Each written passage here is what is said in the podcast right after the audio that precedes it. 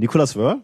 Äh, schönen guten Tag, äh, Björn Sundström, mein Name aus Stockholm. Äh, spreche ich mit Dr. Nikolas Wörl? Oh, äh, äh, ja, äh, genau, ja. Äh, mein Gott, ich bin, ich bin völlig sprachlos. Äh, Stockholm, so früh in meiner Karriere, also ähm, damit hatte ich jetzt ehrlich gesagt überhaupt nicht gerechnet.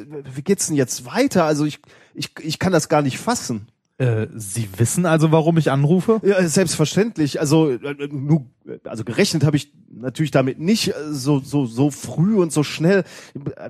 Ich meine, als Wissenschaftler wartet man immer auf den Anruf aus Stockholm, aber aber wenn er dann wirklich, also natürlich, also ich bin ja, ich bin ich bin platt, muss ich sagen. Also ja, ich danke meiner Mutter, äh, dem lieben Gott. Äh, äh, Herr Wörl nehme ich also an. Ähm, ich rufe im Auftrag des IKEA-Konzerns an. Äh, wir hätten hier noch zwei offene Rechnungen über zwei Billigregale äh, und das Schneidebrett Olof. Ich möchte Sie also bitten, das äh, Ganze nach Möglichkeit in den nächsten ein bis zwei Wochen zu begleichen, sonst müssten wir den Rechtsweg einschlagen. Das wollen wir ja nicht. Ach, äh, so, ja. Ähm, selbstverständlich, ja. Sofort. Vielen Dank.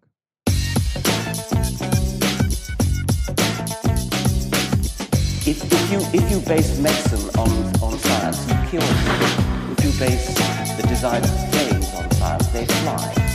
Um, if you base the design of rockets on science, they reach the moon. It works. Bitches. Methodisch inkorrekt Folge 13, die Nobelpreis-Sondersendung direkt aus der Königlichen Akademie der Wissenschaften. Mit mir heute wieder der Mitarbeiter, dem ich persönlich einen Nobelpreis verleihen würde, wenn ich es nur könnte. Ja. Reinhard Remfort. Danke. Hallo. Und ich bin der Mann mit den offenen Rechnungen bei Ikea, Nikolas Wörl. Hallo. Zu unserer Sendung, die intern seit gerade die Ikea-Sendersendung heißt. Ja. Ja, wie läuft's im Institut, Reinhard? Ich bin ja ähm, endlich mal wieder hier. Ich äh, habe mich ja, aber zum Teil mit dir, äh, im Oktober relativ weit in der Welt rumgetrieben. Ähm, und mir dann noch ausgiebige Krankheiten gegönnt. Ja. Also wie läuft's im Institut? Läuft. Äh, Ja, läuft. das, du, du weißt, das macht mich etwas unruhig. Zu Recht. okay. Warst du mal im Labor, seitdem du wieder hier bist? Ähm, nur für meine üblichen Rundführungen. Aber also du hast schon mal einen Blick reingeworfen. Ich habe gesehen, dass da ja, viel dann- drin steht, ja. Wir haben ein Platzproblem. Aber ähm, ähm, Nobelpreise. Nobelpreise, ja. Nobelpreise. Aber äh, bevor wir mit dem, Nobelpreise. also wir haben uns gedacht, wir werden jetzt jedes Jahr eine eine Nobelpreis-Sondersendung machen und mal so äh, grob die Nobelpreise durchsprechen. ich meine, was für den IG Nobelpreis nur recht ist, ist für den richtigen Nobelpreis dann natürlich nur billig. Das stimmt, ja. Ähm, Vielleicht können wir uns irgendwann selber featuren dabei. Vielleicht kommt das irgendwann noch. wenn wir, äh, hä? Du rechnest selber, ja, pff, wer weiß. Da kommen wir gleich noch zu. Der Friedensnobelpreis. Ja, der scheint ja, Ja, äh, an, an guck mal. Kunst zu gehen. Ja. Naja, gut. Da ist die Ähm, Chancen am höchsten bei. komm, bevor wir schon zu tief Ja. rein reinspringen ähm, ins, ins Nobelpreisthema, ähm, möchten, möchte ich noch so ein bisschen ähm, was ansprechen, was so drumrum um unseren ähm, Podcast gelaufen ist. Ja. Ich, zu, zum einen müssen wir unseren Flatter, äh, Flatterern danken. Oh ja, das sind richtig viele geworden mittlerweile. Ich bin echt beeindruckt. Wir freut haben, mich. Äh, ja, wir, wir können noch nicht davon leben. Nein, aber es deckt äh, zumindest, ich glaube, die Serverkosten. Es überdeckt die Serverkosten, oder? Äh, nein, die Monate davor. Nee. Also okay, ja, okay. Aber vielen Dank an alle Ja. von euch. Ähm, das ähm, motiviert uns weiter zu tun. ja, würden wir auch so machen. Aber Ja, das. Nur so können wir weitermachen. ja, genau. Äh, wir hatten auch noch noch anderen Feedback, nicht nur Flatter. Ähm, wir hatten ein äh, ähm, wie, wie nennt man das? Ein jemand, der sich mit unserer Sendung beschäftigt hat. Äh, Fan. äh, ja, das, das weiß ich nicht. Er war, war hat vermutlich nur nach etwas gesucht, worauf er arbeiten kann. Ähm, Philipp, sagen wir mal, ähm, um nicht den ganzen Namen zu nennen. Äh, Philipp hat sich auf unsere Intros gestürzt und hat quasi die passenden Bilder zu unseren Intros, sofern es möglich war. Wir Ja. hatten ja ei- einige Filmzitate quasi um, umgearbeitet. Da hat er sich drauf gestürzt äh, und hat die Bilder dazu besorgt und eben unsere, unsere Sound-Intros über, über die entsprechenden Bilder aus den ähm, äh, Film gelegt. Ähm, Star Wars ist dabei, Der Pate, Back to the Future. Back to the Future ähm, und äh, meine großartige Schabowski äh, ähm, Interpretation. Ähm, er hat sich die Mühe gemacht, eben diese Schnipsel rauszusuchen und ähm, dann unsere Stimmen drüber zu legen, was nicht ganz einfach ist, weil wir uns ja nicht wirklich ans Original gehalten haben. Ähm, dafür müssen wir uns absolut bedanken, weil damit hatten wir nicht gerechnet, dass einer äh, ähm, sich so eine Mühe gibt mit unseren Intros. die wir mal eben so dahin rotzen. Ja, das würde ich nicht sagen. Ich mache mir auch schon Mühe. Ich mache mir schon Gedanken. Okay. ähm, und er hat eben diese Videos gemacht und die hat er auf, auf seine Homepage gestellt, die wir ähm, verlinken möchten. Ähm, das werden wir dann in den Show Notes äh, tun. Schaut euch das mal bitte an. Ähm, das äh, ist schon lustig. Äh, ich musste allerdings auch lernen, dass ich zu einem ordentlichen Darth Vader nicht tauge. Ähm, meine Ja. Stimme über Darth Vader ist eher armselig. Bei Luke Skywalker und mir auch nicht viel besser. Ja, besser als ich und der, der, der, der Bösewicht. Ähm, Ja. Du musst, du, du hast nie geraucht. Es stimmt, ja. Ja, also das- ist das mir ist es. vielleicht auch nicht wert. Also ihre Videos, äh, vielen, vielen Dank, ähm, dass sich jemand kreativ mit unserem Podcast beschäftigt, finde ich einfach äh, umwerfend und äh, es hat mich sehr gefreut. Ähm, äh, schaut euch das mal bitte an. Ähm, apropos kreativ, ähm, da wir ja jetzt gerade eine neue Sendung aufnehmen ähm, und äh, äh, wir haben in, in der letzten Folge, in der 12b, einen Kreativwettbewerb angestoßen. Wir ver, äh, verlosen quasi, nein, verlosen Wir, wir sammeln Ideen für deine Haut. Für meine Haut.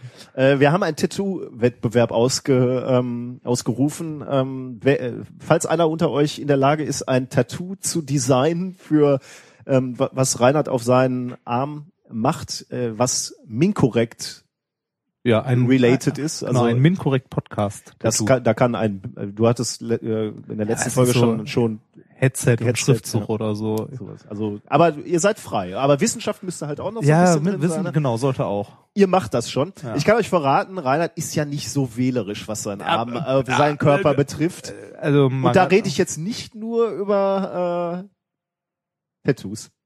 Hallo? Nein, er ist wählerisch. Was Tattoos betrifft, nicht so. Ähm, Äh, hast hallo? Du, ah, ja, hast du in dieser Sendung schon mal dein äh, Weihnachtstattoo-Wichteln? Äh, Das, Erzählt? war, das ist ein freundschaftlicher Verbundenheit. Wir haben uns mit sieben Leuten zusammengesetzt, jeder hat ein Motiv ausgesucht, alles in den Hut geschmissen, dann wurde Lose gezogen.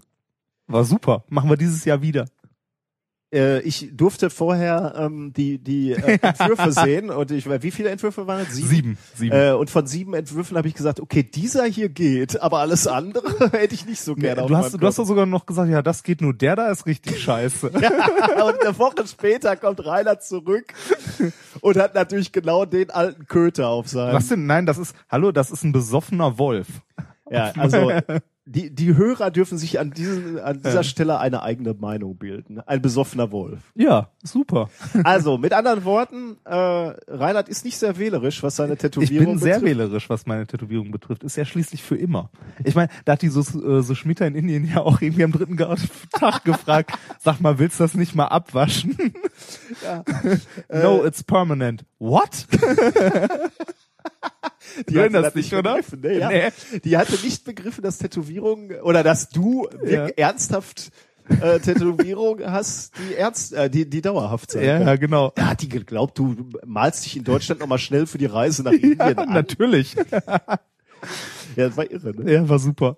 Also, wie gesagt, der Tattoo-Wettbewerb läuft. Bis wann äh, machen? Lassen wir den laufen? Bis Ende des Jahres? Ja, Ende des Jahres klingt gut. Ist vernünftig. Ja, ne? ist vernünftig. Und dann ähm, gucken wir, ob was Brauchbares dabei ist. Oder musst du dann, äh, selbst wenn ich dann noch schnell ein, was hinkritzel, musst du dann tätowieren? Nee. Nein, nein. Nur wenn nein. was wirklich schön Also dabei ja, ist. genau. Also ist ja eher eine Ideensammlung als Genau, ein Wettbewerb ja. eigentlich. Ja, okay. Ja. Gibt ja auch nichts zu gewinnen. Doch, Platz auf deinem Was Körper. denn? Ja. Auf ewig. Ja, oh. ja. So. Äh, ach genau, äh, noch ein Dank. Ein äh, weiteres richtig dickes Dankeschön geht an Franz R. Ich vermeide jetzt auch mal den ganzen Namen, weil ich vergessen habe, ihn zu fragen, ob wir den ganzen Namen erwähnen dürfen. Daher machen wir es einfach mal nicht. Äh, aus Wittingen. Okay, da wohnen jetzt auch nicht so viele. Franz R. Verdammt. Ähm, Erledigt. Ähm, ja. äh, Franz aus Wittingen. Äh, Franz hat äh, mich über Facebook angeschrieben und äh, gefragt, ob er uns was schicken könnte oder dürfte. Und zwar an die Impressum-Adresse äh, auf unserem Blog.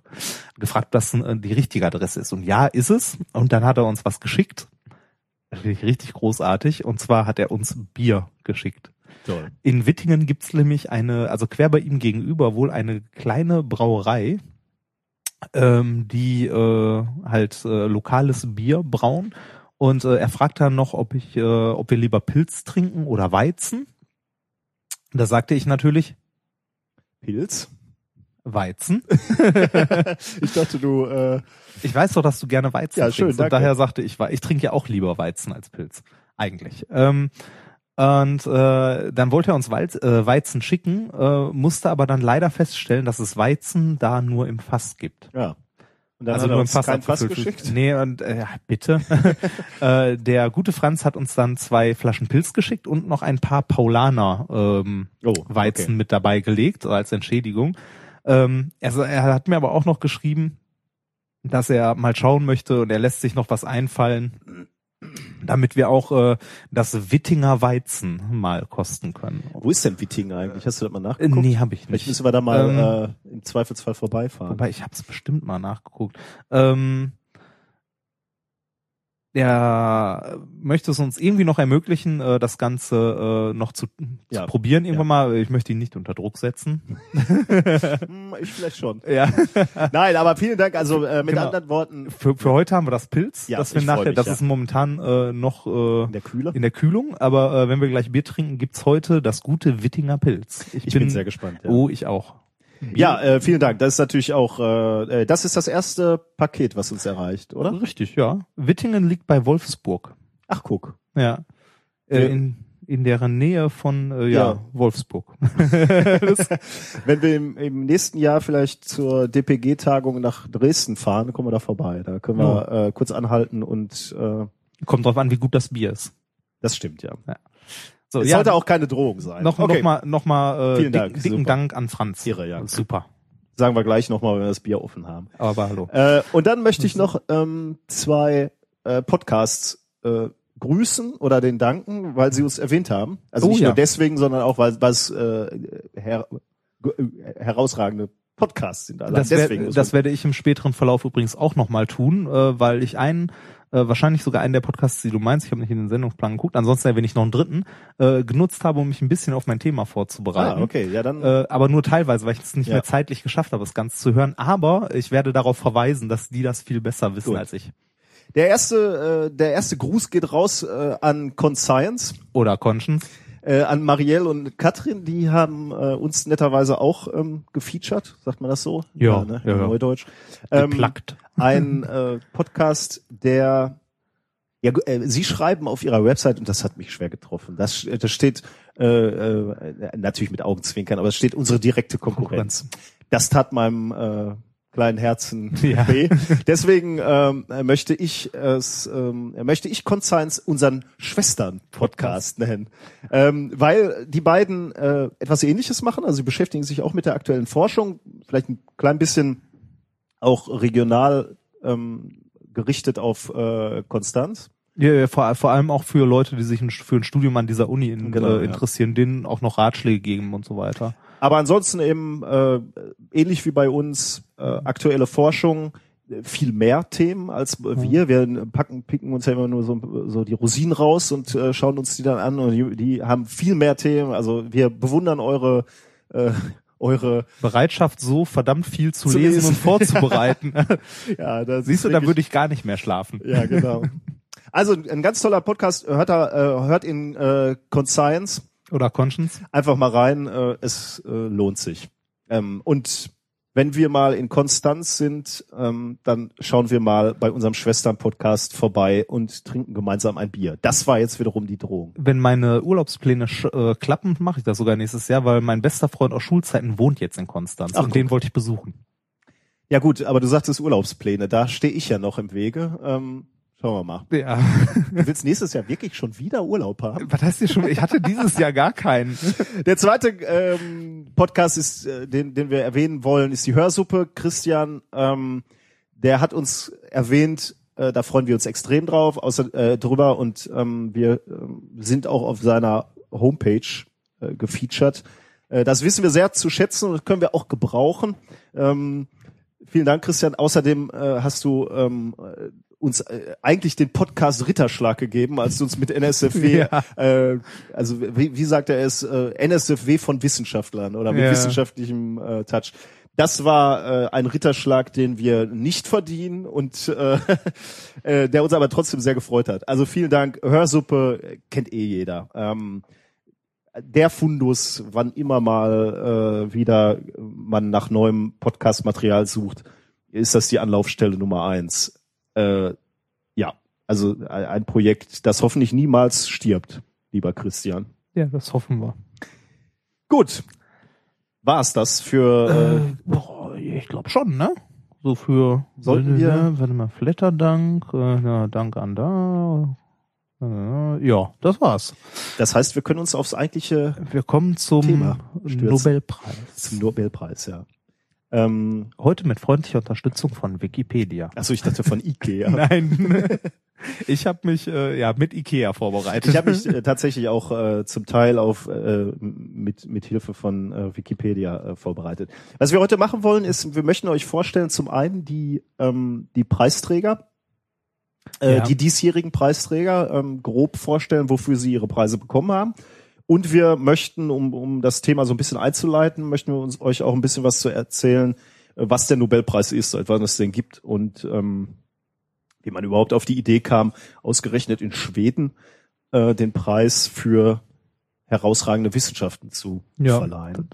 Ähm, das, also wir machen jetzt erstmal so einen, so einen etwas allgemeinen Überblick, äh, was, was ist der Nobelpreis? Ähm, der Nobelpreis wird seit 1901 ja. jährlich vergeben. Ähm, und der äh, schwedische Erfinder äh, Alfred Nobel oder Industrieller ähm, Alfred Nobel ähm, hat ihn gestiftet. Er hat nämlich in seinem Testament festgelegt, dass sein oder dass aus seinem Vermögen eine Stiftung gegründet werden soll. Ähm, und aus den Zinsen, die erwirtschaftet werden ähm, von, von, von diesem Vermögen, soll ähm, äh, ich zitiere mal, als Preis denen zugeteilt werden, die im verflossenen Jahr der Menschheit den größten Nutzen geleistet haben. Schön. Das ist schön, ne? Ja. Vor allem, weil äh, äh, das er zieht da ja auf Wissenschaftler ab, ne? Das heißt, der Menschheit den größten Nutzen gebracht, die Wissenschaftler, Ja. nicht die Politiker. Er hat jetzt nicht gesagt, ich lobe einen Preis für den Politiker aus, der am meisten getan hat für. Und er hat sie wirklich zum größten Teil auf Wissenschaftler abgesehen gehabt, ne? Also er hat, ähm, er, er hatte sich dann schon überlegt, auf welche, ähm, auf welche Bereiche er das festlegen will und hat deswegen ähm, fünf gleiche Teile oder Teilgebiete sich Mhm. auserkoren, die, die bedacht werden sollen. Das ist zum einen die Physik, die Chemie, die Physiologie beziehungsweise Medizin, also es wäre beides möglich, die Literatur und noch ein Teil für die Friedensbemühungen. Da kommt natürlich die Politik dann eventuell doch ein bisschen rein, Ja. äh, wie wir vielleicht später auch nochmal äh, diskutieren werden. Aber äh, das sind so die, äh, die fünf Bereiche. Und da spielt eben, ja, ich meine, Physik, Chemie, Medizin, da äh, äh, spielt natürlich schon erheblich die Naturwissenschaftler, äh, die Naturwissenschaft rein. Ich meine, das ist ja auch das, ähm, woher man den Nobelpreis kennt. Ne? Also das ist zumindest das, was ich schon früher, bevor ich halt Physiker geworden bin, mit dem Nobelpreis in Verbindung äh, gebracht habe, war halt Wissenschaft. Wobei ich bin, Also- ja, was meinst du mit Wissenschaft? Naturwissenschaft oder Naturwissenschaft, nee, Naturwissenschaften. Ich, das Wirklich. könnte aber auch sein, dass dich das mehr interessiert hat. Ne? Ich könnte Ja, mir auch auch vorstellen, sein. dass so Literaturnobelpreis auch ähm, Leute interessiert. Ja, natürlich interessiert das auch Leute, aber äh, das zumindest, also ich tippe mal darauf, äh, wenn, wenn du irgendwie auf der Straße rumgehst und nach äh, Nobelpreis fragst, denken Ja. die meisten an Physik und Chemie. Mhm. Könnte ich mir auch vorstellen, ja. Also wenn Ja. du dann auch noch Leute nennen müsstest, die den mal Ja. gewonnen haben, dann findest du wahrscheinlich am meisten Physiker und Chemiker. Ja, vor allem, weil da auch aus Deutschland eine Menge dabei waren. Wenn du Ja. dann hier halt fragst. Hast du nachher Und- noch, und- äh, hast du Statistiken, wer, wer, wie viele Deutsche, sonst suche ich das gleich äh, nochmal kurz Ähm, äh, parallel raus. Ähm, Der, die, ich hatte die gestern gelesen, aber da gibt's so viele Statistiken, die habe ich mir nicht Okay, notiert, ja. weil das halt extrem viel ist, aber die findest du äh, relativ schnell bei Wikipedia. Ja, ja. Aber ich habe generell was rausgesucht zu Nationalitäten und so ja, weiter. ja, okay. äh, Lass uns, lass uns findet erst man schon eine groben- Menge. Machen wir erst den groben Umschlag äh, äh, fertig. Ähm, also der Preis wird jedes Jahr verliehen, weißt du wann? Ähm, welcher? Also der Nobelpreis. Also 10. Dezember wird er verliehen. Weißt du warum? Am 10. Dezember? Nee. Ja, das ist der Todestag von ah, Nobel. okay. Ja. Also Ja. Das, kann, kann man mal machen. Ne? ja. Also äh, immer am to Todestag von äh, von Alfred Nobel. Wel welcher wird denn da verliehen? Alle? Aber Äh, die werden die- doch nacheinander verliehen, oder? Nee, das, äh, das ist tatsächlich, ähm, du verwechselst da, aber da komme ich gleich nochmal drauf, ähm, die Verleihung Ach, und mit die der, Benennung. ja, okay, Ähm, ja. Die Ver und tatsächlich in der, in der ö- öffentlichen Wahrnehmung ist natürlich eigentlich die Benennung viel, ähm, viel wichtiger, oder? ja, ob, als wenn die jetzt die Medaille in die Hand gedrückt kriegen. Genau, am 10. ist dann zwar ein riesiger Festakt, äh, aber für, für, für den Normalsterblichen und für den Nobelpreisträger selbst ist, glaube ich, der wichtige Moment. Ja, der, wo der Anruf kommt. der Anruf aus äh, ne? ja, Stockholm.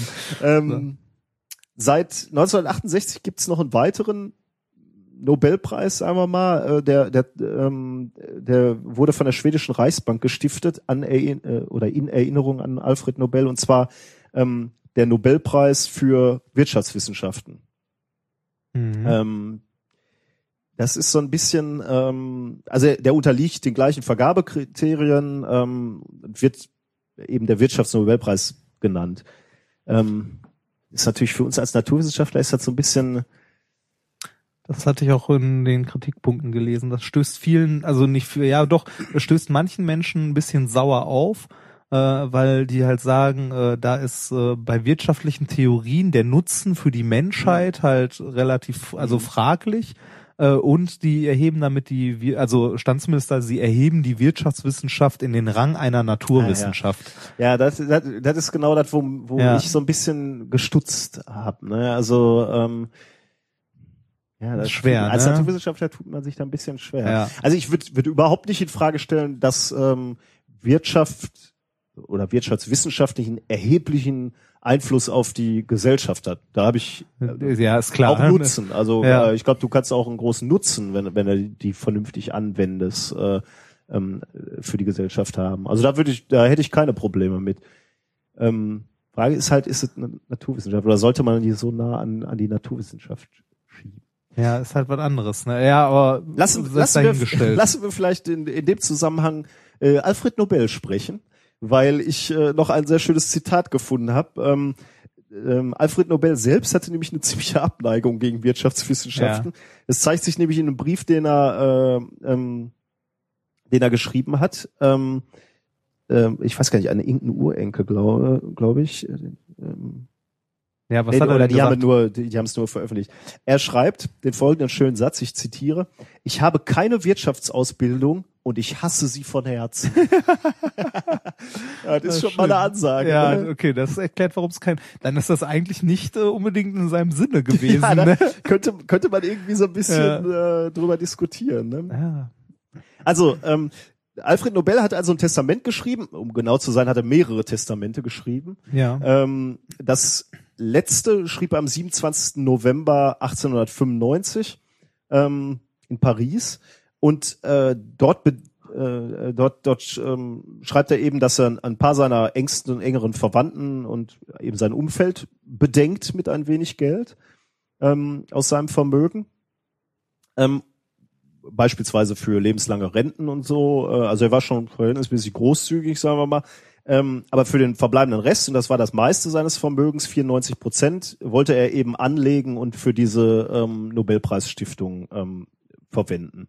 Nobel sagte einmal, und jetzt zitiere ich wieder, ich bin besonders der Ansicht, dass große ererbte Vermögen ein Unglück sind, die das Menschengeschlecht nur in Apathie führen. ja, ich äh, Ja. Also man kann, man kann sich schon vorstellen, also wenn wenn du dick erbst, dann bist du recht träge. ja, irgendwann ist halt, leisten. irgendwann ist halt auch die Motivation dann weg, ne? So für Genau, alles. ja. So, hm, Was ja, sollst du dann hm. noch machen? Ja. Ähm, äh, auf der anderen Seite gibt's natürlich diese, diese äh, ewige Diskussion, dass, ähm, dass ähm, Nobel diesen Preis auch ausgelobt hat, ein wenig, weil er ein schlechtes Gewissen hatte. Das habe ich auch gelesen, ja. Warum hat er ein schlechtes Gewissen? Er Was? hat viel Geld gemacht, Mit Dynamit. ja, zum Beispiel, ja. Ähm, Also wird oft gesagt, ähm, er hatte ein bisschen schlechtes Gewissen, dass seine Erfindungen im Krieg äh, eingesetzt wurden. Allerdings spricht dagegen ein wenig, dass gar nicht so sehr viele seiner Erfindungen überhaupt ähm, äh, zu, äh, zumindest nicht in seinen Lebzeiten im Krieg verwendet wurden. Es gibt eigentlich nur ein Produkt, nämlich das Ballistid, was verwendet wurde. Das ist was? Eine Kanone? Ähm, nee, äh, Ballistid hat er 1887 erfunden. Ähm, und das ist die Weiterentwicklung der Sprenggelatine. Ähm, das, Sprenggelatine? das ist äh, das ist rauchschwaches Pulver, was in Geschützen verwendet werden konnte. Ähm, also vorher äh, wurde Schwarzpulver benutzt und er hat eben ähm, dieses Pulver erfunden, äh, eben, Mhm. eben dieses Ballistid. Das hat äh, den Vorteil, ähm, dass es etwas langsamer abbrennt als als Schwarzpulver oder Nitro. Äh, ich weiß nicht, da gab noch irgend, ähm, äh, als als als Schwarzpulver, glaube ich. Also es brennt etwas langsamer ab, ähm, verleiht also dadurch dem Geschoss den Antrieb, das oder den die oder beschleunigt das Geschlo Geschoss, aber ohne im Lauf einen zu hohen Druck zu erzeugen. Also Ah. die die Läufe Das hat- explodierten dann wollte nicht gerade mehr. sagen, genau, dann kann man auch Kanonen leichter gießen. Genau, und so. ja. Ja. Und die wurden, die wurden, also die, dieses Ballistid wurde dann eben in großen Geschützen benutzt, Mhm. aber nicht in Handfeuerwaffen, da auch nicht. Da wurde äh, Nitrocellulosepulver von irgendeinem Franzosen benutzt. Also man könnte jetzt sagen, also so viel wurde gar nicht. Ähm, ähm, ja. aber, er Aber- hat halt mit mit diesen Erfindungen auch viel Geld gemacht. Aber die öffentliche Meinung über ihn war schon eine andere, ne? Ja, ähm, ähm, unter anderem, äh, weil äh, 1888, ähm, also da war Alfred Nobel lange noch nicht tot, Ja. ähm, erschien aber ein Nachruf äh, in einer französischen Zeitung, Le Mar Marchand de la Mort est mort, also der sowas wie der Kaufmann des Todes ist tot. Ähm, in der Tat war Alfred Nobel gar nicht gestorben, ähm, sondern äh, es war sein Bruder, glaube ich, ne? Ja. ähm, Ludwig no Nobel, der gestorben war. Und die Zeitung hatte ihn nur verwechselt. Ähm, und diese Zeitung schrieb dann ähm, irgendwie so, äh, ähm, also beschrieb Alfred Nobel als der Mensch, der durch das Finden von Methoden mehr Menschen schneller als jemals zuvor zu töten reich wurde. Und das muss ihn wohl schwer getroffen haben. Also er, da ist, hat er dann doch ein bisschen gelitten. So. Also wie gesagt, also ich meine, die Zeitung schreibt das ja nicht einfach so, äh, da wird schon so ein, so ein Rumore gewesen sein. Äh, also er wird nicht der beliebteste. äh, aber also ja. der beliebteste Großindustrielle gewesen sein. Wahrscheinlich so Ich- wie Krupp. Wahrscheinlich waren zu dem Zeitpunkt war keiner der Großindustrie Nee. so richtig super beliebt. Nee, wahrscheinlich nicht. Und wenn du dann so deutlich äh, ähm, ja die Kriegsmaschinerie treibst, dann Ja. wird vermutlich ähm, die Laune im Keller sein. Hast du auch noch das, äh, wo du gerade mit Alfred Nobel Zitaten um dich wirfst? ähm, das eine, also ich habe noch eins äh, gelesen, äh, dass er hier zu einer, äh, zu der, äh, ich habe mir den Namen leider nicht aufgeschrieben. Hast Äh, du den? Bert, Bertha von Sudner, glaube ich, Genau, meinst du, die, die die, die erste Trägerin äh, des Frieden genau, Nobelpreises, ja. genau. Ähm, also er, er rang quasi ein wenig mit sich, so mit, mit den Machenschaften ähm, Mhm. Und eben, eben zu dieser ersten äh, Preisträgerin des Frieden Nobelpreises hat er dann gesagt, also zitiere ich wieder, vielleicht werden meine Fabriken die Kriege schneller beenden als deine Friedenskongresse. Denn wenn sich zwei gleich starke Armeen gegenseitig in einer Sekunde vernichten können, werden alle zivilisierten Nationen davor zurückschrecken und ihre Truppen auflösen. Kann man ja sagen, äh, hat funktioniert. Im Kalten Krieg, meinst du? Richtig, genau. Ja gut, die, die Truppen haben sich nicht gerade aufgelöst, Ja, aber, aber neutralisiert, ja. äh, äh, naja, ne, also die, äh, die Sowjetunion, die hat sich schon aufgelöst. also da war schon plötzlich irgendwie Ende. Das stimmt, ja. Also, ähm, ja, in, in, in gewisser Weise könnte man sagen, hat er noch recht behalten. Andererseits muss man natürlich auch sagen, äh, das wäre genauso, wenn äh, alle mit Steinen werfen würden. Ja, das stimmt, ja. Also, äh, um, um diesen Teil noch abzuschließen, ähm, dass er überhaupt diese, diese, diese Stiftung ins Leben gerufen hat oder sein Geld ähm, die Wissenschaft geben wollte, waren überhaupt nicht unumstritten. Ähm, äh, zum einen war natürlich seine Verwandtschaft davon schon mal nicht begeistert. Ja, Die kann man sich vorstellen. Davon bekommen. Ja. Ähm, aber auch der damalige König Oskar II. war damit auch nicht so äh, einverstanden. Ähm, Er hatte nämlich zum einen Problem damit, dass äh, große, also dass der dermaßen große Geldmengen nicht an Ausländer abgegeben werden sollten. Das fand er nicht so witzig. Ähm, und es gab halt eine ausdrückliche Vorschrift äh, in, im Testament ähm, von Alfred Nobel, dass Skandinavier nicht zu bevorzugen seien. Und das gefiel ihm Auch eben nicht. Auch nicht. Ja.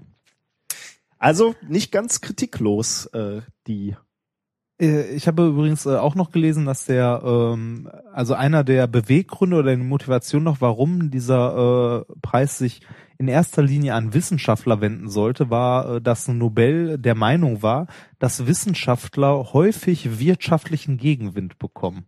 Ah ja, stimmt. Ja, das, äh, das kann man bestätigen, oder? also, Ja, sehr schön. also be beziehungsweise äh, Wissenschaftler, also ich meine, das Problem haben wir, haben, ja, was heißt Problem? Also das erfahren wir ja auch. Es fällt halt gerade in Naturwissenschaften direkt, halt Grundlagenforschung, nicht direkt irgendwas raus, was man weiterverkaufen kann, Mhm. sondern es ist das Wissen, wie unsere Welt funktioniert, das uns interessiert. ja. Und äh, das war wohl auch noch einer der Be Beweggründe, warum er die Naturwissenschaften generell stärken wollte Ja. mit diesem Preis. Sehr sympathisch. So, ähm, Du hast den nächsten Punkt achso, ja, ja, ja. Ich habe gedacht, du machst hier da, ne? Nee, ich Hier. wollte dir deuten. Ja, ja. Äh, Mit diesem, ja. Ähm, der nächste Punkt, zu dem wir kommen, die Nobelstiftung, die ja heute diesen Preis verleiht, äh, die äh, wurde gegründet. Man könnte jetzt sagen, direkt nach dem Tod, aber das ist nicht wahr. es hat nämlich länger gedauert. Gegründet wurde diese Stiftung von Rudolf Lillequist Mhm. oder Liljequist, ich weiß nicht, wie man das ausspricht, und äh, Ragnar Sohlmann. Äh, das war Alfred Nobels letzter Assistent. Ah. Der äh, halt diese Testamentsvollstreckung quasi äh, begleitet hat. Ähm, die Errichtung dieser Stiftung, die jetzt diesen Nobelpreis verteilt, die, also wie du schon sagtest, der Herr Nobel wollte ja, dass eine Stiftung eingerichtet wird, die dieses Vermögen verwaltet und dann aus den Zinsen immer einen Preis finanziert. Diese Errichtung dauerte sage und schreibe fünf Jahre Ui. fünf Jahre nach dem Testament hat's, also hat's noch gedauert, äh, diese Stiftung ähm, einzurichten. Das hatte diverse Gründe. Punkt Nummer eins, äh, der Herr Nobel war nicht sehr klar, was sein Testament anging. Du hast ja auch schon gesagt, Ah. er hat äh, diverse geschrieben. Okay. Und selbst in der letzten Fassung gab's halt noch diverse Unklarheiten im Testament, wie das genau rechtlich gehandhabt werden soll. Ähm, was äh, des Weiteren das Ganze noch ein bisschen erschwert hat, ist, äh, dieses gesamte Vermögen, das der Herr Nobel hatte, lag ja nicht in Goldbarren unter seinem Bett. Beziehungsweise in Bar irgendwo im Sparschwein, sondern das äh, war teilweise äh, fest in Fabriken investiert, Okay. ähm, beziehungsweise ihm gehörten Fabriken, ähm, Patente. Ähm, wir sprechen hier zum Todeszeitpunkt von Alfred Nobel von 355 Patenten und 100 Fabriken in, ich glaube, 20 Länder waren's. Okay. Und das ganze Zeug, also ich meine, ähm, das kann man, wenn man jetzt sowas erbt, führt man das halt weiter. Aber Mhm. die Stiftung will ja keine Fabriken betreiben, sondern die möchte das alles komplett umsetzen zum Barvermögen beziehungsweise zu irgendwelchem Buchgeld halt. Ja, das heißt, da wurden tatsächlich äh, Firmen dann verkauft. Es wurde äh, alles verkauft und Okay. also äh, zu Geld quasi gemacht, Ja. also zu diesem Stiftungsvermögen.